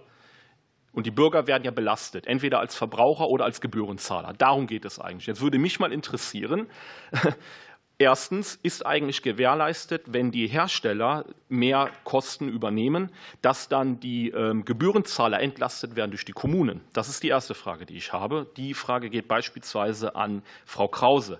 Und die zweite Frage, ist denn gewährleistet, dass die Verbraucher nicht belastet werden durch die, Einkommens, äh, durch die Einwegkunststoffabgabe, durch die Hersteller? Diese Frage geht dann an den Herrn Engelmann.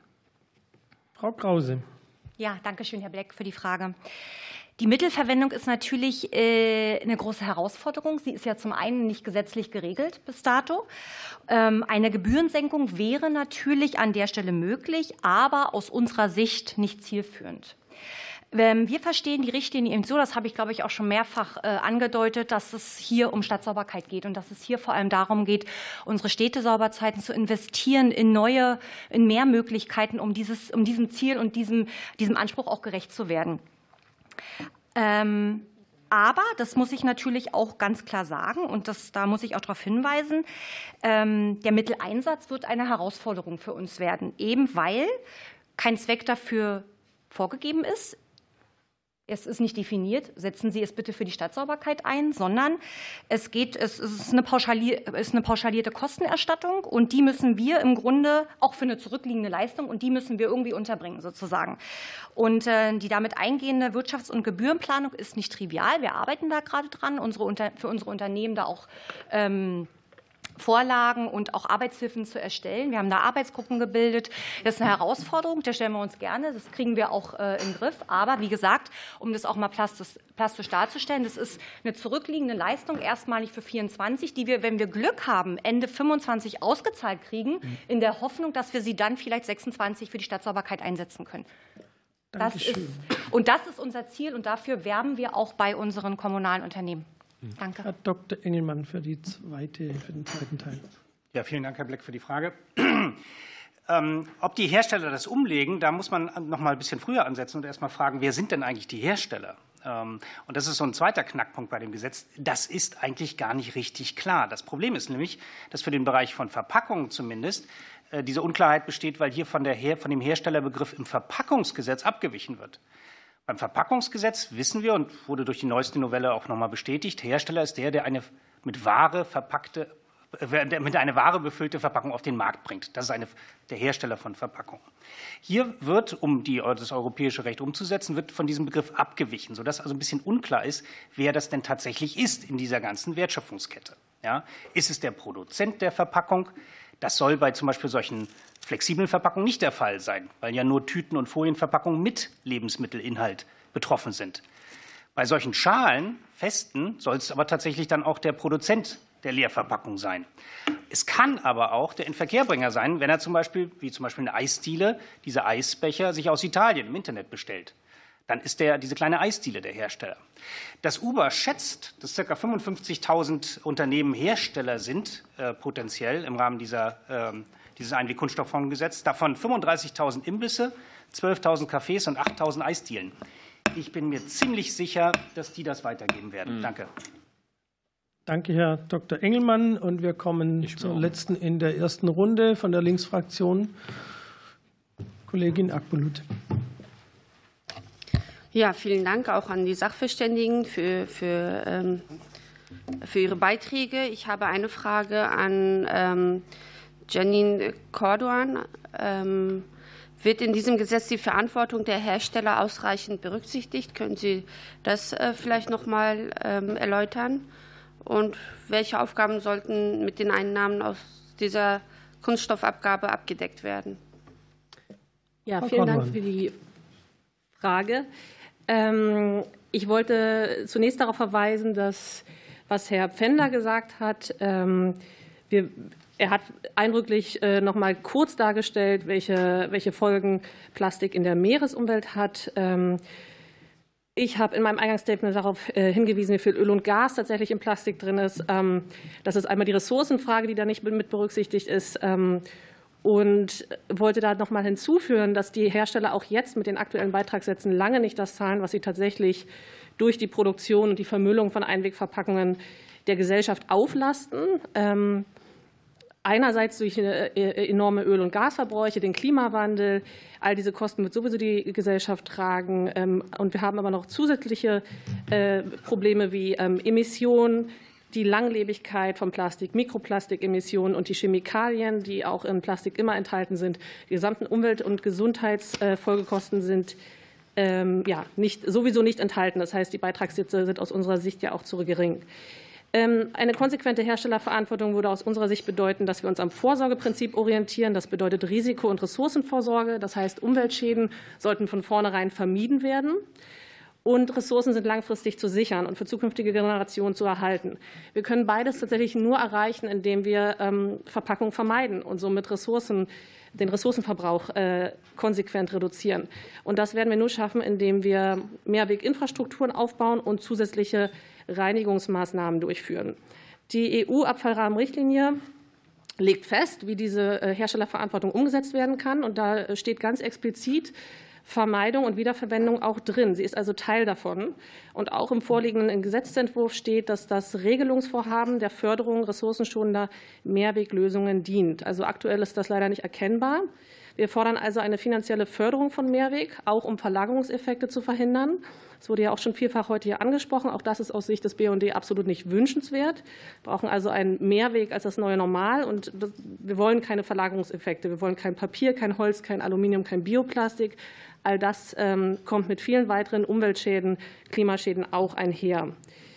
Ähm, Zusätzliche Reinigungs- und Sensibilisierungsmaßnahmen ähm, und die Förderung von Mehrweg sind auch beides Ziele der Einwegkunststoffrichtlinie, die da sagt, dass der Konsum von Einwegkunststoffprodukten sowie das Littering äh, verringert werden soll. Ähm, die Richtlinie sagt auch, zudem sollen die Mitgliedstaaten sicherstellen, die Kosten der Sensibilisierungsmaßnahmen sowie die gesamten Kosten von Reinigungsaktionen äh, zu tragen. Das bedeutet auch aus unserer Sicht zusätzliche ähm, Kosten. Mehrweg ist auch äh, wichtig, ähm, damit wir keine Ausweichbewegung haben. Und deshalb finden wir es auch gut, das wurde auch angesprochen, weitere Materialien in einen Fonds aufzunehmen und äh, ja, eine Art Lenkungsaufschlag zum Beispiel zu machen. Und ich wollte an der Stelle jetzt noch mal einmal erinnern, dass dieses Gesetz aus unserer Sicht kein Ersatz ist äh, für weitere wichtige Instrumente aus unserer Sicht. Äh, denn es wird nicht reichen, dass wir in, in, in die Richtung von Mehrweg als das neue Normal kommen. Wir brauchen also ähm, weitere Instrumente, wie zum Beispiel die Plastikabgabe ökologisch ausgestalten, auf Hersteller umlegen, Verpackungsreduktionsziele. Das ist auch eine Möglichkeit, die ähm, SUPD ähm, ambitionierter umzusetzen. Deutschland setzt sie ja nur eins zu eins um. Schweden, Spanien reduzieren zum Beispiel ihre Plastikverpackungen um die Hälfte bis 2026. Ähm, Frankreich äh, verbietet Einweg Fastfood, äh, Einweggeschirr in Fastfood-Restaurants, wenn vor Ort konsumiert wird. All das wäre sinnvoll aus unserer Sicht. Auch eine Einwegverpackungssteuer auf alle Materialien. Ähm, wir wünschen uns also einen sinnvollen Policy-Mix, um die gewünschte Lenkungswirkung in Richtung Mehrweg mit tatsächlicher Reduktion von Ressourcenverbrauch ähm, auch zu erreichen. Dankeschön. Keine weiteren Nachfragen. Dann der Kollege Michael Tews von der SPD-Fraktion. Ja, vielen Dank, Herr Vorsitzender. Ich wollte eine Sache mal klarstellen, weil äh, Herr Engelmeier bemängelt hat, dass die Kommission nicht entscheiden darf.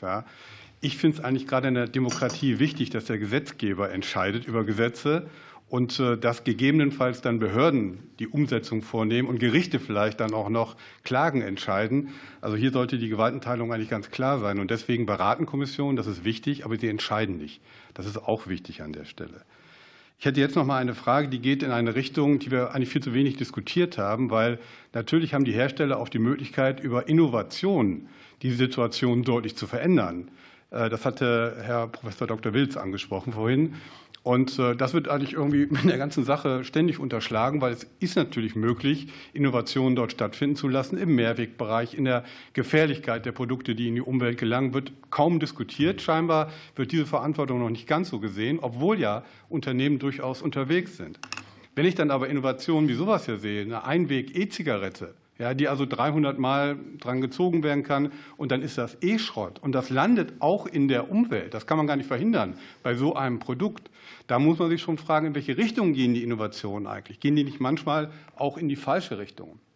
Und die Frau Wilken, die hat in ihrer Stellungnahme das schon aufgenommen. Deswegen würde ich Sie bitten, genau diesen Punkt auch noch mal aufzunehmen, weil natürlich durch die Konstruktion dieses Gesetzes haben wir natürlich eine Einschränkung auf bestimmte Produkte. Und das müssen wir beachten. Herr Engelmann hat ja schon Beispiele gegeben, was man vielleicht noch erweitern könnte dann auch. Ja, kann man ja auch vielleicht drüber reden, muss man dann vielleicht auch. Und äh, Herrn Hasenkamp würde ich als Praktiker auch noch mal bitten, dieses Thema aufzunehmen. Danke.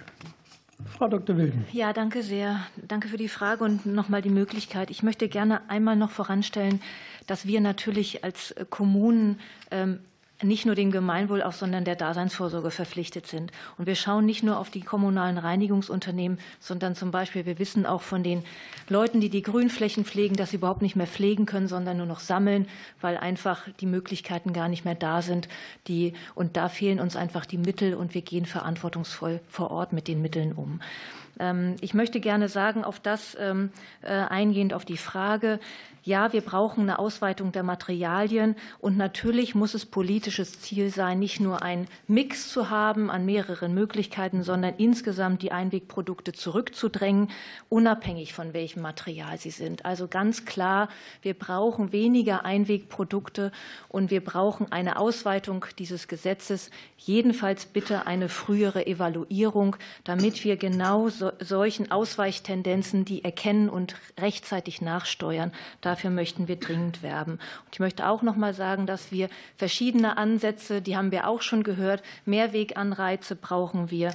Ähm, wir vor Ort machen viel und insofern, ähm, ja, wir stehen zu unserer Verantwortung, aber wir brauchen auch die entsprechenden Anreize und äh, Regulatorien dafür. Danke. Herr Hasenkamp. Ja, danke nochmal auch für die Frage. Äh, ich gebe mal konkrete Beispiele. Jetzt in diesem Monat machen wir wieder sauberes Münster. 10.000 bis 12.000 Menschen werden sich engagieren. Das wird organisiert und betreut von meinem kommunalen Unternehmen AWM.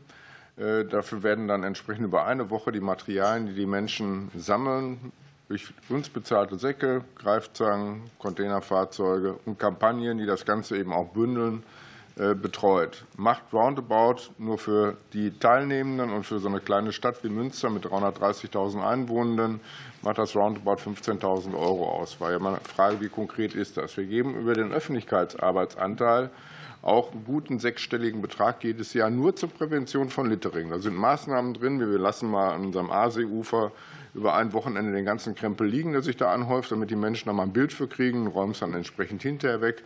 Nicht das Aufräumen sind diese Beträge, sondern wirklich die Kampagne, die Awareness, die wir damit wecken wollen, die ist damit verbunden. Und trotzdem ist natürlich auch das für uns nach wie vor ein Hase- und Igelrennen, weil die Industrie bringt Produkte auf den Markt, die immer mehr Convenience geneigt sind, die immer mehr den Menschen auffordern, nicht zu Hause zu essen oder in festen Räumlichkeiten, Restaurants, Bars oder sonst was, sondern den öffentlichen Raum in Anspruch zu nehmen. Und das in einer Vielfalt von Materialien. Sie haben ja auch selber Beispiele genannt, äh, die ist erschreckend. Und äh, dem kommen wir eigentlich kaum nach. Die geht von gefährlichen Materialien wie diesen Anrichverdampfern bis hin eben entsprechend zu auch immer mehr komplexen Materialien, Verbundverpackungen, die dann kombiniert sind aus Pappe, die nicht dazu gehört, oder dem Plastik, der dann schon dazu gehört den Menschen, den es eigentlich betrifft, die Bürgerinnen und Bürger bei uns, die den Park benutzen wollen, die stört natürlich das, der Anblick. Die fühlen sich da nicht mehr wohl, die wollen das nicht mehr. Uns ärgert das, weil wir mit vielen Kampagnenaufwendungen, mit vielen Reinigungsaufwendungen dagegen angehen müssen. Und last but not least, ich bin dankbar, Herr Fender, dass Sie es nochmal genannt haben. Natürlich leben wir alle irgendwo an Flüssen. In Münster ist ein kleiner Fluss, der geht dann in die Ems und über die Ems geht es dann irgendwann in die Nordsee. Und wir wissen das auch, dass natürlich Materialien irgendwann dann im Naturhaushalt ankommen, die da nicht hingehören. Danke. Dankeschön, Herr Hasenkamp. Es geht weiter mit der CDU. Kollege Simon. Vielen Dank, Herr Vorsitzender. Ähm, zu Beginn, wenn die Kommission nicht entscheiden soll, das sehen wir ja genauso, äh, warum nehmen wir uns dann als Parlamentarier selbst das Recht oder die Möglichkeit, darüber zu entscheiden, wie hoch die Abgabensätze sind? Das verstehe ich an der Stelle nicht. Warum bleibt das im UBA oder im BMUV? Ähm, Herr Professor Preetz, wir reden bei der Sammelmenge beim Kehren, das haben Sie ja dargestellt, ja auch über mineralische Zusätze. Das heißt, ist ja in dem Moment verunreinigtes Sammelwerk äh, an äh, Einwegkunststoff. Ähm, sehen Sie eine standardisierte Methodik der Stückzahlerfassung, äh, die nach Ihrer Auffassung sinnvoll oder, oder überhaupt möglich ist? Wir reden ja über auch Kleinstpartikel. Ähm, oder sehen Sie eine repräsentative Studie, äh, die eine Grundlage zur Berechnung von Abfallaufkommen bei Einwegkunststoff nach eben dieser Stückzahl bietet? Und ich würde gleich äh, eine Frage an Herrn Dr. Johann hinterher ziehen. Und zwar, Sie haben ja verfassungsrechtliche Bedenken ähm, geäußert. Was passiert denn, wenn ein Abgabenschuldner, also derjenige, das Unternehmen, das bezahlen muss, gegen seinen Abgabenbescheid klagt? Ähm, verzögert sich dann das Verfahren oder wird es komplett eingestellt? Oder? So, drei Fragen, zwei Sachverständige. Wir beginnen mit Herrn Professor Britz. Ja, vielen Dank. Also die Stückzahl zu ermitteln äh, mit dem Ergebnis, dass die gezählten Stücke 100 Prozent der Menge repräsentieren. Das funktioniert. Das macht man ja beispielsweise ähm, in dem Bereich Marineliter, äh, aber das funktioniert eben nicht bis zur Korngröße Null oder zur Stückgröße Null, sondern äh, auch da gibt es Grenzen. Das heißt, es werden eben ganz gezielt einzelne Partikel aufgenommen bis zu bestimmten Größen und auch die Zigarettenkippe wird aufgenommen mit einer Zange. Und aus dem feinen Anteil äh, wird am Ende eine Probe genommen, die zwischen 5 und 25 Millimeter liegt und daraus wird wiederum manuell gepickt. Aber es wird nie der feine Anteil äh, gezählt, weil es eben nicht zählbar ist. Und das bedeutet, wenn man eine Zahl, eine Stückzahl nennt, dann repräsentiert diese Stückzahl heute nicht 100 Prozent der gesammelten Abfallmenge, sondern nur 100 minus x Prozent. Und dafür braucht es eine saubere Methode, die habe ich reklamiert. Dr. Johann. Ja, vielen Dank ähm, für die Frage. Ähm, was passiert, wenn jemand klagt? Also der Fall kann natürlich eintreten. Wer einen Abgabenbescheid bekommt, der hat ein Rechtsmittel dagegen. Ähm, das führt dann erstmal nicht unmittelbar dazu, dass jetzt sich das, das Abgabenerhebungsverfahren verzögert, weil das, glaube ich, auch hier, wenn ich es richtig sehe, keine aufschiebende Wirkung hat. Gleichwohl ist die Frage dann vor Gericht. Und ein Verwaltungsgericht könnte sich eben auch auf den Standpunkt stellen, sofern es die verfassungsrechtlichen Bedenken teilt, die ich hier heute skizziert habe, ähm, ähm, die Sache dem Bundesverfassungsgericht vorzulegen, konkrete Normenkontrolle, Artikel 100 Grundgesetz oder aber, wenn es nicht so ist, könnte man in den Instanzenzug eben bis zum Bundesverwaltungsgericht gehen im Zweifelsfall und danach eine Verfassungsbeschwerde nach Karlsruhe erheben. Und dann käme diese Thematik eben auch in Karlsruhe auf den Tisch. Ähm, was Karlsruhe damit machen würde, kann ich nicht beurteilen. Ähm, vor Gericht auf hoher See heißt es ja immer so schön. Aber wenn man mal in der Fachliteratur schaut, das ist da vielleicht noch ein sinnvoller Hinweis, wie oft Sonderabgaben beim Bundesverfassungsgericht landen und wie oft ähm, sie dann auch gekippt wurden, ist das schon eine recht eindrucksvolle Quote, deutlich höher als sonst so die Erfolgsquote ist beim Bundesverfassungsgericht. Deswegen sollte man diese Stolpersteine, die man hier offenkundig hat in diesem Gesetz, ähm, ernst nehmen. Ähm, die sind eben nicht nur akademischer Natur, sondern sondern ähm, können eben tatsächlich dazu führen, dass auf mittellangfristig gesehen äh, man vor der Situation steht, dass man von vorne anfangen kann, was ja unschön wäre hier. Dankeschön. Noch eine Nachfrage? Ja, das, das hieße in der Tat, dass praktisch gesprochen, wenn jemand klagt, kann das dazu führen, dass das Gesetz komplett neu aufgerollt werden muss. Das kann, wenn es in Karlsruhe zum Erfolg führt, die Klage. Das kann, kann, die Konsequenz. Das, aber das ist ja, das ist, ja, natürlich. Aber das ist ja, ja, Michael. Ja. So, aber ihr wisst ja, dass es angreifbar ist. Also dann möchte ich zumindest, Sie haben das Konnexitätsprinzip ähm, noch angesprochen. Ähm, ich habe das so verstanden, Sie sehen das an der Stelle geschwächt oder gar vielleicht äh, teilweise ausgehebelt. Welches alternative Modell halten Sie denn für verfassungsgemäß? Ähm, wenn man es über die Sonderabgabe lösen wollte und die Probleme, die dort bestehen, beiseite ließe, mal unterstellt, das sei alles kein Problem, wäre eine Abgabenlösung wohl nur möglich, ähm, wenn die Länder jeweils eine Abgabe erheben könnten. Das müsste man prüfen, wer das geht. Aber da kann man sich natürlich vorstellen, dass das unfassbar kompliziert wird, weil ja nicht in jedem Bundesland gleich viele Hersteller sitzen, gleich viel weggeworfen wird, zu sammeln ist. Das heißt, man müsste dann wohl noch einen äußerst komplizierten Ausgleichsmechanismus sich ausdenken, damit es klappt. Spricht im Ergebnis dafür, sich dann doch vielleicht eher von der Abgabenlösung äh, zu entfernen und die ja auf dem Tisch liegenden anderen Modelle oder auch in anderen europäischen Ländern ja wohl verfolgt werden, näher zu treten. Danke. Dankeschön, Herr Dr. Johann. Wir fahren fort mit Bündnis 90 Die Grünen. Dr. Gesenhus. Wir hatten ja gerade so ein bisschen eine Grundsatzdiskussion, wer ist jetzt eigentlich Verursacher? Ähm, und äh, aus meiner Sicht ist äh, das völlig klar. Herr Wilz hat es, finde ich, sehr konkret ausgeführt. Sie haben gesprochen von einem Marktversagen. Die Hersteller, die sozusagen externe Kosten verursachen, die der Gesellschaft äh, auferlegt werden. Vielleicht können Sie das noch mal äh, deutlich machen, warum hier eben die externen Kosten von den Inverkehrbringern ausgehen. Ja, also vielen Dank für die Frage. Tatsächlich ist es ja so, dass wir äh, viele Bereiche haben, wo die Herstellerverantwortung noch nicht implementiert ist. Und das ist halt genau der Fall für ähm, die hier diskutierten Einwegkunststoffe. Also die Kosten, die am Ende entstehen, ähm, die ja auch in verschiedenen Studien immer wieder dargelegt worden sind, ne, die bei uns auf etwa 430 Millionen Euro kalkuliert worden, werden aktuell von den ähm, Entsorgungsgebührpflichtigen, also ne, fallen an bei den öffentlich-rechtlichen Entsorgungsträgern und werden dann über Gebühren bezahlt, sind ursächlich ähm, aber natürlich damit verbunden, dass sie vorher in Verkehr gebracht worden sind.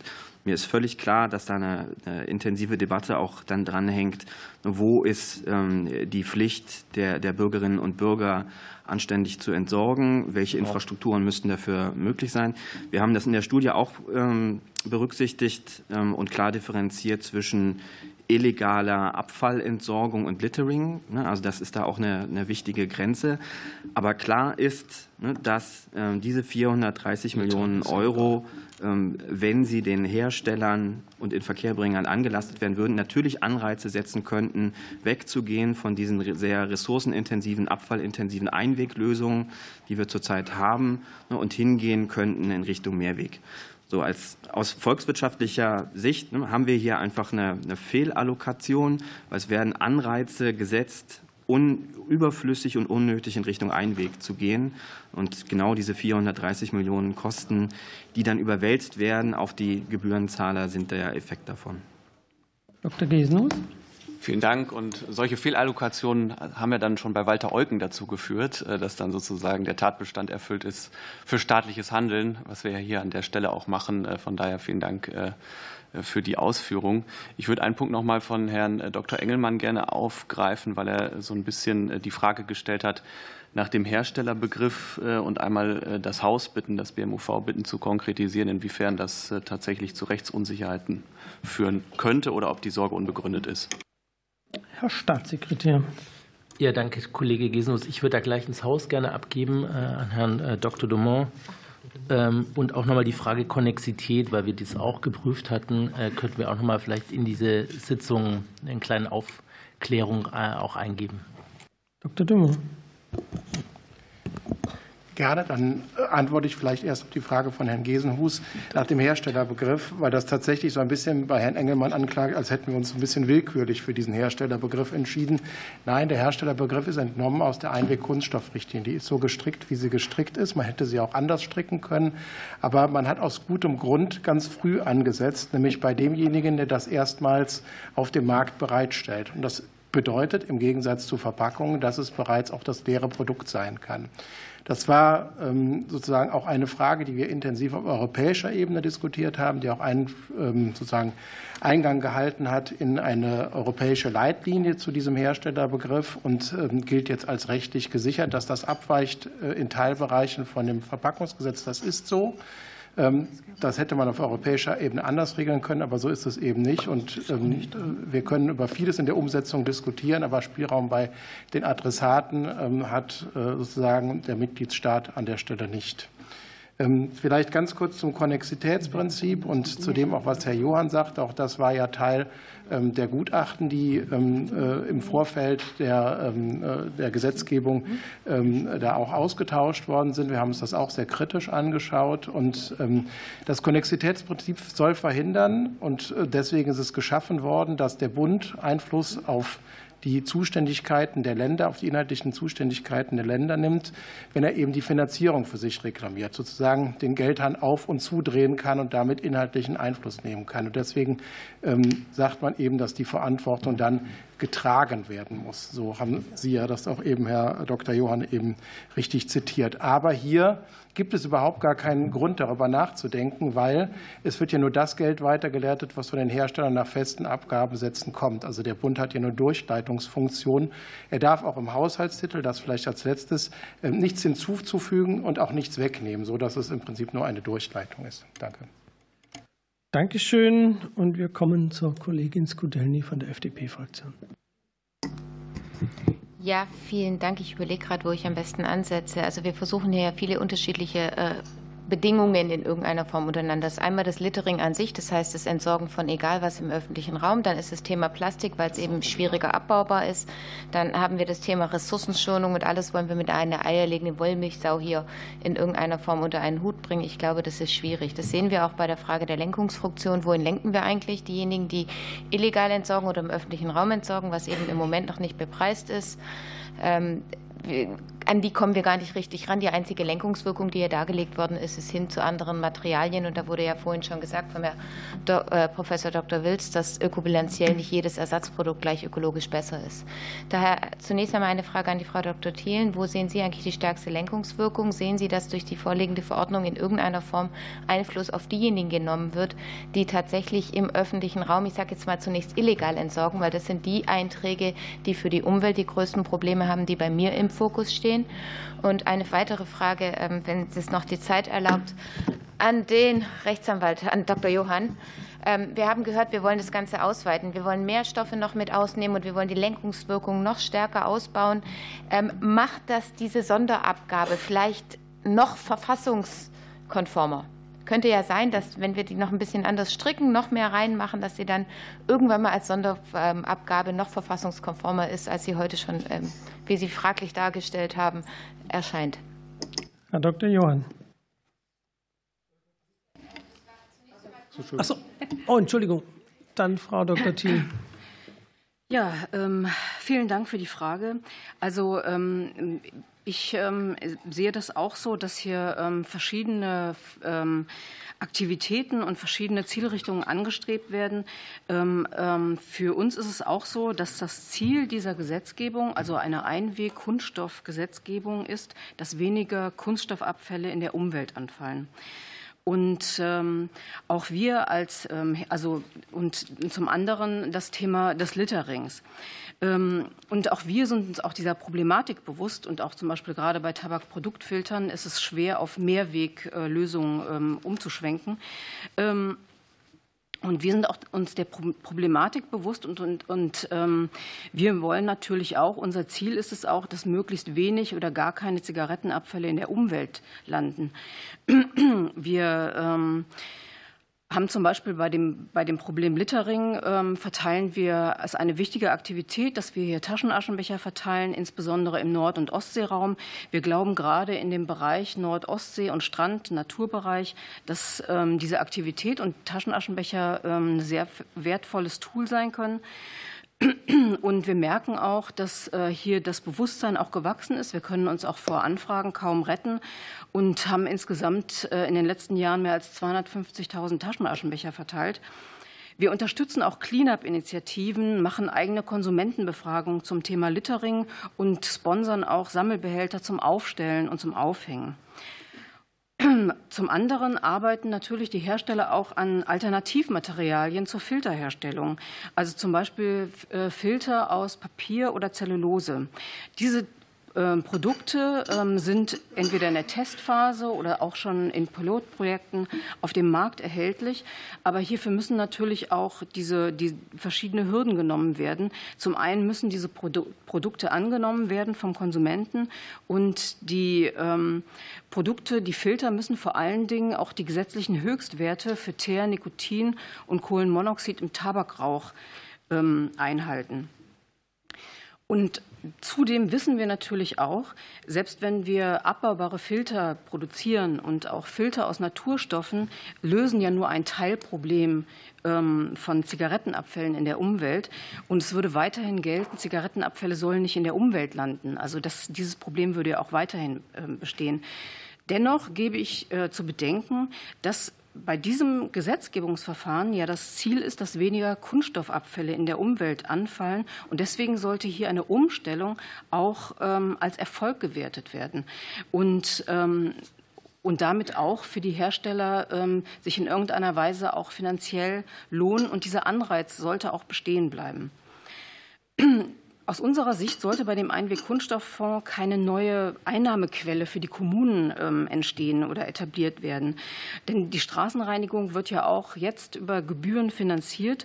Ähm, eine Entlastung der Gebührenzahler ist nicht vorgesehen. Und jetzt ist es praktisch eine Verlagerung der Kosten. Jetzt zahlen die, Hersteller einen Teil der Reinigungskosten der Kommunen. Ähm, und das Problem ändert sich da kaum oder wenig. Wie gesagt, also wir wünschen uns hier einen dynamischen Prozess, ähm, wo man auch sieht, dass ähm, wenn die Kommunen ähm, vergleichbare Abfalldaten und auch ihre Kosten melden, dass man hier sieht, dass hier weniger Abfallmengen in der, in der Umwelt landen. Und zum Littering-Problem auch nochmal, da sollte der Verbraucher bei den Maßnahmen in, in das Zentrum gestellt werden. Okay, Dankeschön, Frau Dr. Thielen. Herr Dr. Johann, leider ist jetzt keine Zeit mehr übrig für, die, für den zweiten Teil. Ähm, wir kommen zur AfD-Fraktion. Herr Bleck. Vielen Dank, Herr Vorsitzender. Wir sind uns alle einig, dass wir eine saubere Umwelt wollen. Und wir sind uns auch alle einig, dass wir womöglich weniger Einwegkunststoffprodukte wollen. Nur die Frage ist ja, an welchem Punkt geht denn von diesem Gesetzentwurf ein Innovationsdruck für die Hersteller aus? Wenn, und das hat der Herr Dr. Engelmann ja bestätigt, es sehr wahrscheinlich ist, dass die Hersteller die Einwegkunststoffabgabe umlegen auf die Verbraucher, dann geht ja gar kein Innovationsdruck aus. Das muss man noch mal klipp und klar sagen. Und ich möchte das noch mal aus Bürgersicht betrachten. Das ist für mich das Entscheidende. Äh, Frau ähm, Krause, Sie haben ja gesagt, ja, natürlich könnten die Kommunen theoretisch die Gebühren reduzieren, aber es ist nicht wahrscheinlich. Ja, was bedeutet das denn jetzt für den Bürger? Für den Bürger bedeutet das, als Gebührenzahler wird er wahrscheinlich nicht entlastet, aber als Verbraucher belastet. Das heißt, der Bürger zahlt mit diesem Gesetzentwurf mehr.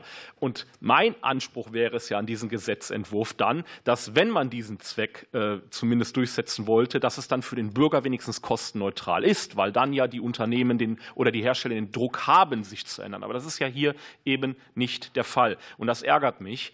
Und ich muss eben auch sagen, ich finde jetzt die Unterscheidung auf der einen Seite dann zu sagen, ja, illegale Müllentsorgung und Littering. Also Entschuldigung, Littering ist auch illegale Müllentsorgung, das klipp und klar zu sagen. Also da sehe ich gar kein großes Unterscheidungskriterium. Auch Littering ist illegale Müllentsorgung. Was mich jetzt noch interessiert, Herr, Herr Johann, Sie haben ja ähm, in Ihrer Stellungnahme davon gesprochen, dass es ja verschiedene Voraussetzungen gibt, für den Gesetzgeber eine Sonderabgabe einzuführen, unter anderem die Gruppennützigkeit. Und Sie sehen ja alle drei Voraussetzungen nicht gegeben. Mich würde interessieren, ähm, wie Sie das insbesondere in diesem Zusammenhang der Gruppennützigkeit sehen. Das war jetzt eine Frage nur an Dr. Johann. Dr. Herr Dr. Johann. Entschuldigung, ja. Vielen Dank für die Frage. Ja, Stichwort Gruppennützigkeit. Wie ich ja eingangs schon sagte, äh, Gruppennützigkeit zeichnet sich dadurch aus, dass der Abgabenschuldner durch einer ihm zu, von einer ihm zukommenden Aufgabe entlastet wird. Und das ist hier ein bisschen schwer zu sehen, meines Erachtens, weil Letztendlich werden sie ja nur von der Zahlungspflicht entlastet. Die Aufgaben sind bei den Kommunen, die werden jetzt schon von den Kommunen wahrgenommen und bislang aus Steuermitteln finanziert. Das ist also nichts, was die Hersteller momentan selbst tun, sondern ihnen soll eben die Kosten angelastet werden. Das ist ja auch richtig so, nach der Richtlinie so vorgesehen. Um das Ob geht es überhaupt nicht. Das hat Herr Dr. Engelmann ja vorhin richtig ausgeführt, sondern um das Wie.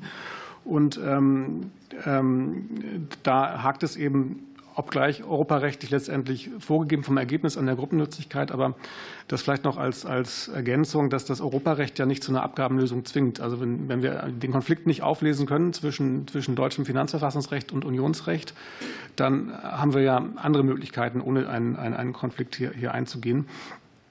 Ähm, vielleicht als Beispiel noch zu dem, was, was ist eine Entlastung von einer Aufgabe? Ein gutes Beispiel für eine Sonderabgabe, die auch ähm, verfassungskonform war im Endeffekt vom Bundesverfassungsgericht so, so angesehen wurde, ist eine ähm, Konstruktion, wo zum Beispiel verschiedene Unternehmen in einen Fonds einzahlen, der dann eine Haftung übernimmt für das Unternehmen. Klärschlamm, Entschädigungsfonds war das, meine ich, wenn ich das richtig im Kopf habe.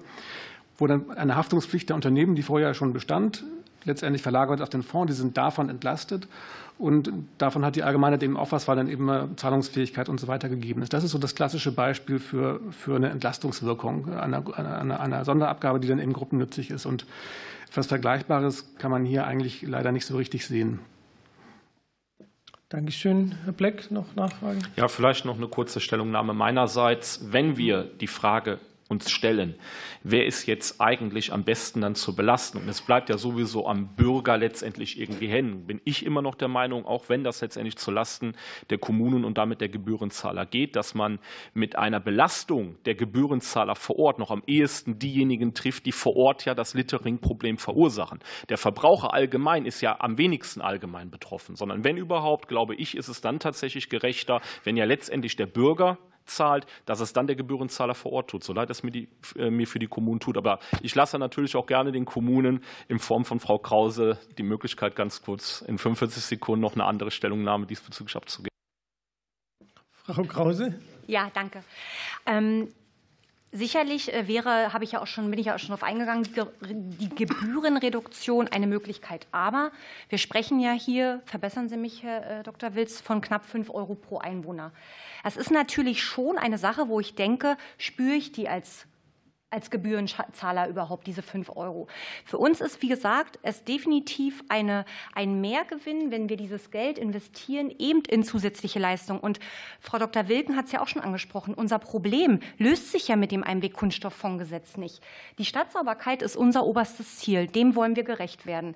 Und nur weil wir jetzt, sag ich mal, Geld bekommen von den Herstellern, die aber, und da brauchen wir uns auch nichts vormachen, auch Produkte substituieren werden, werden wir, also wir finanzieren damit nicht unsere Stadtreinigung, sondern wir finanzieren damit einen Mehraufwand, der für uns kaum zu bewältigen ist.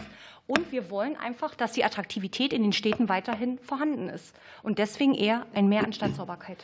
Danke, Frau Krause. Letzte in der Runde von der Linksfraktion, Kollegin Akbulut. Ja, ich habe noch mal äh, Fragen an Frau Corduan. Welche Aufgaben sollten mit den Einnahmen aus dieser Kunststoffabgabe abgedeckt werden? Und worin zeigt sich, dass die Stoffkreisläufe in Deutschland nicht geschlossen sind? Was wäre zu tun, um diese zu schließen? Vielen Dank für die Frage. Ähm, ich hatte es vorher auch schon erwähnt. Aus unserer Sicht ist es ganz wichtig, dass alle Kosten der Kommunen für die Sensibilisierung und äh, Reinigung und zusätzliche Reinigungsmaßnahmen finanziert werden. Ähm, die Begründung liefert auch die Einweg-Kunststoffrichtlinie.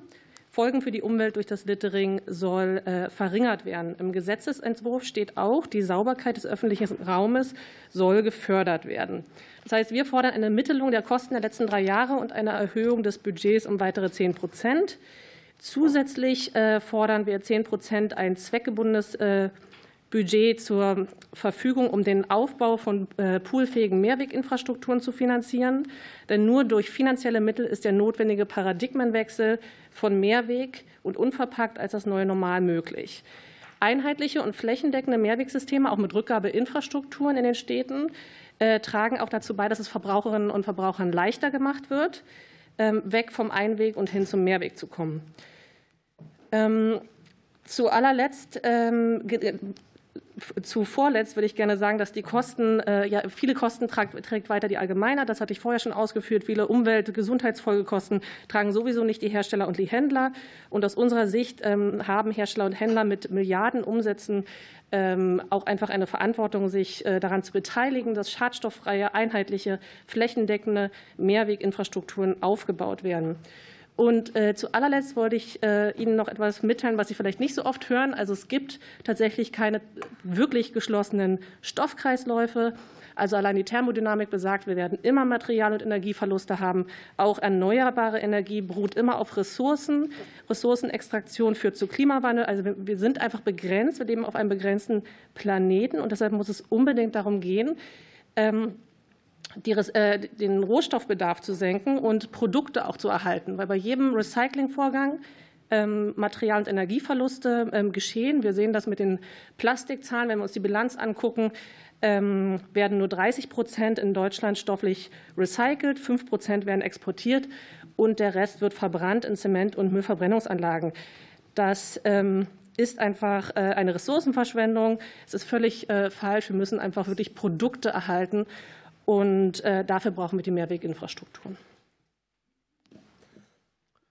Dankeschön, Frau Corduan. Es gibt offenbar keine Nachfrage mehr.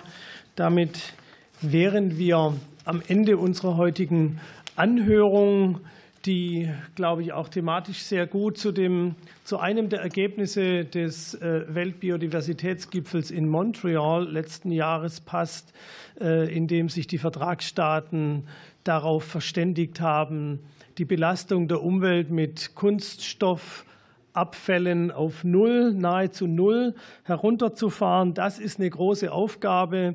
Äh, heute haben wir über einen kleinen Teil, glaube ich, davon, über einen sehr kleinen Teil davon gesprochen. Wir haben gelernt, es ist kompliziert und die Alternativen dazu äh, offensichtlich auch. Wir haben über Verursacherprinzip, Kostenermittlung, äh, Vermeidung, Mehrweganreize gesprochen gelernt, dass Innovation auch Verschmutzungsinnovation sein kann und haben auch plastische Beispiele passend zum Thema bekommen. Dafür ganz vielen herzlichen Dank. Vielen herzlichen Dank an unsere Sachverständigen die uns hier mit Rat und Tat und Frage äh, zur Seite gestanden sind.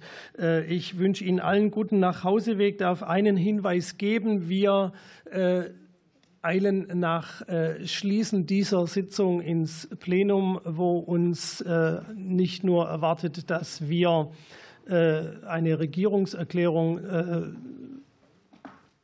erleben werden, sondern auch gedenken werden einem verstorbenen Kollegen und den Erdbebenopfern in Syrien und der Türkei, möchte ich an der Stelle anmerken. Trotz alledem eine so gute Woche wie möglich. Dankeschön.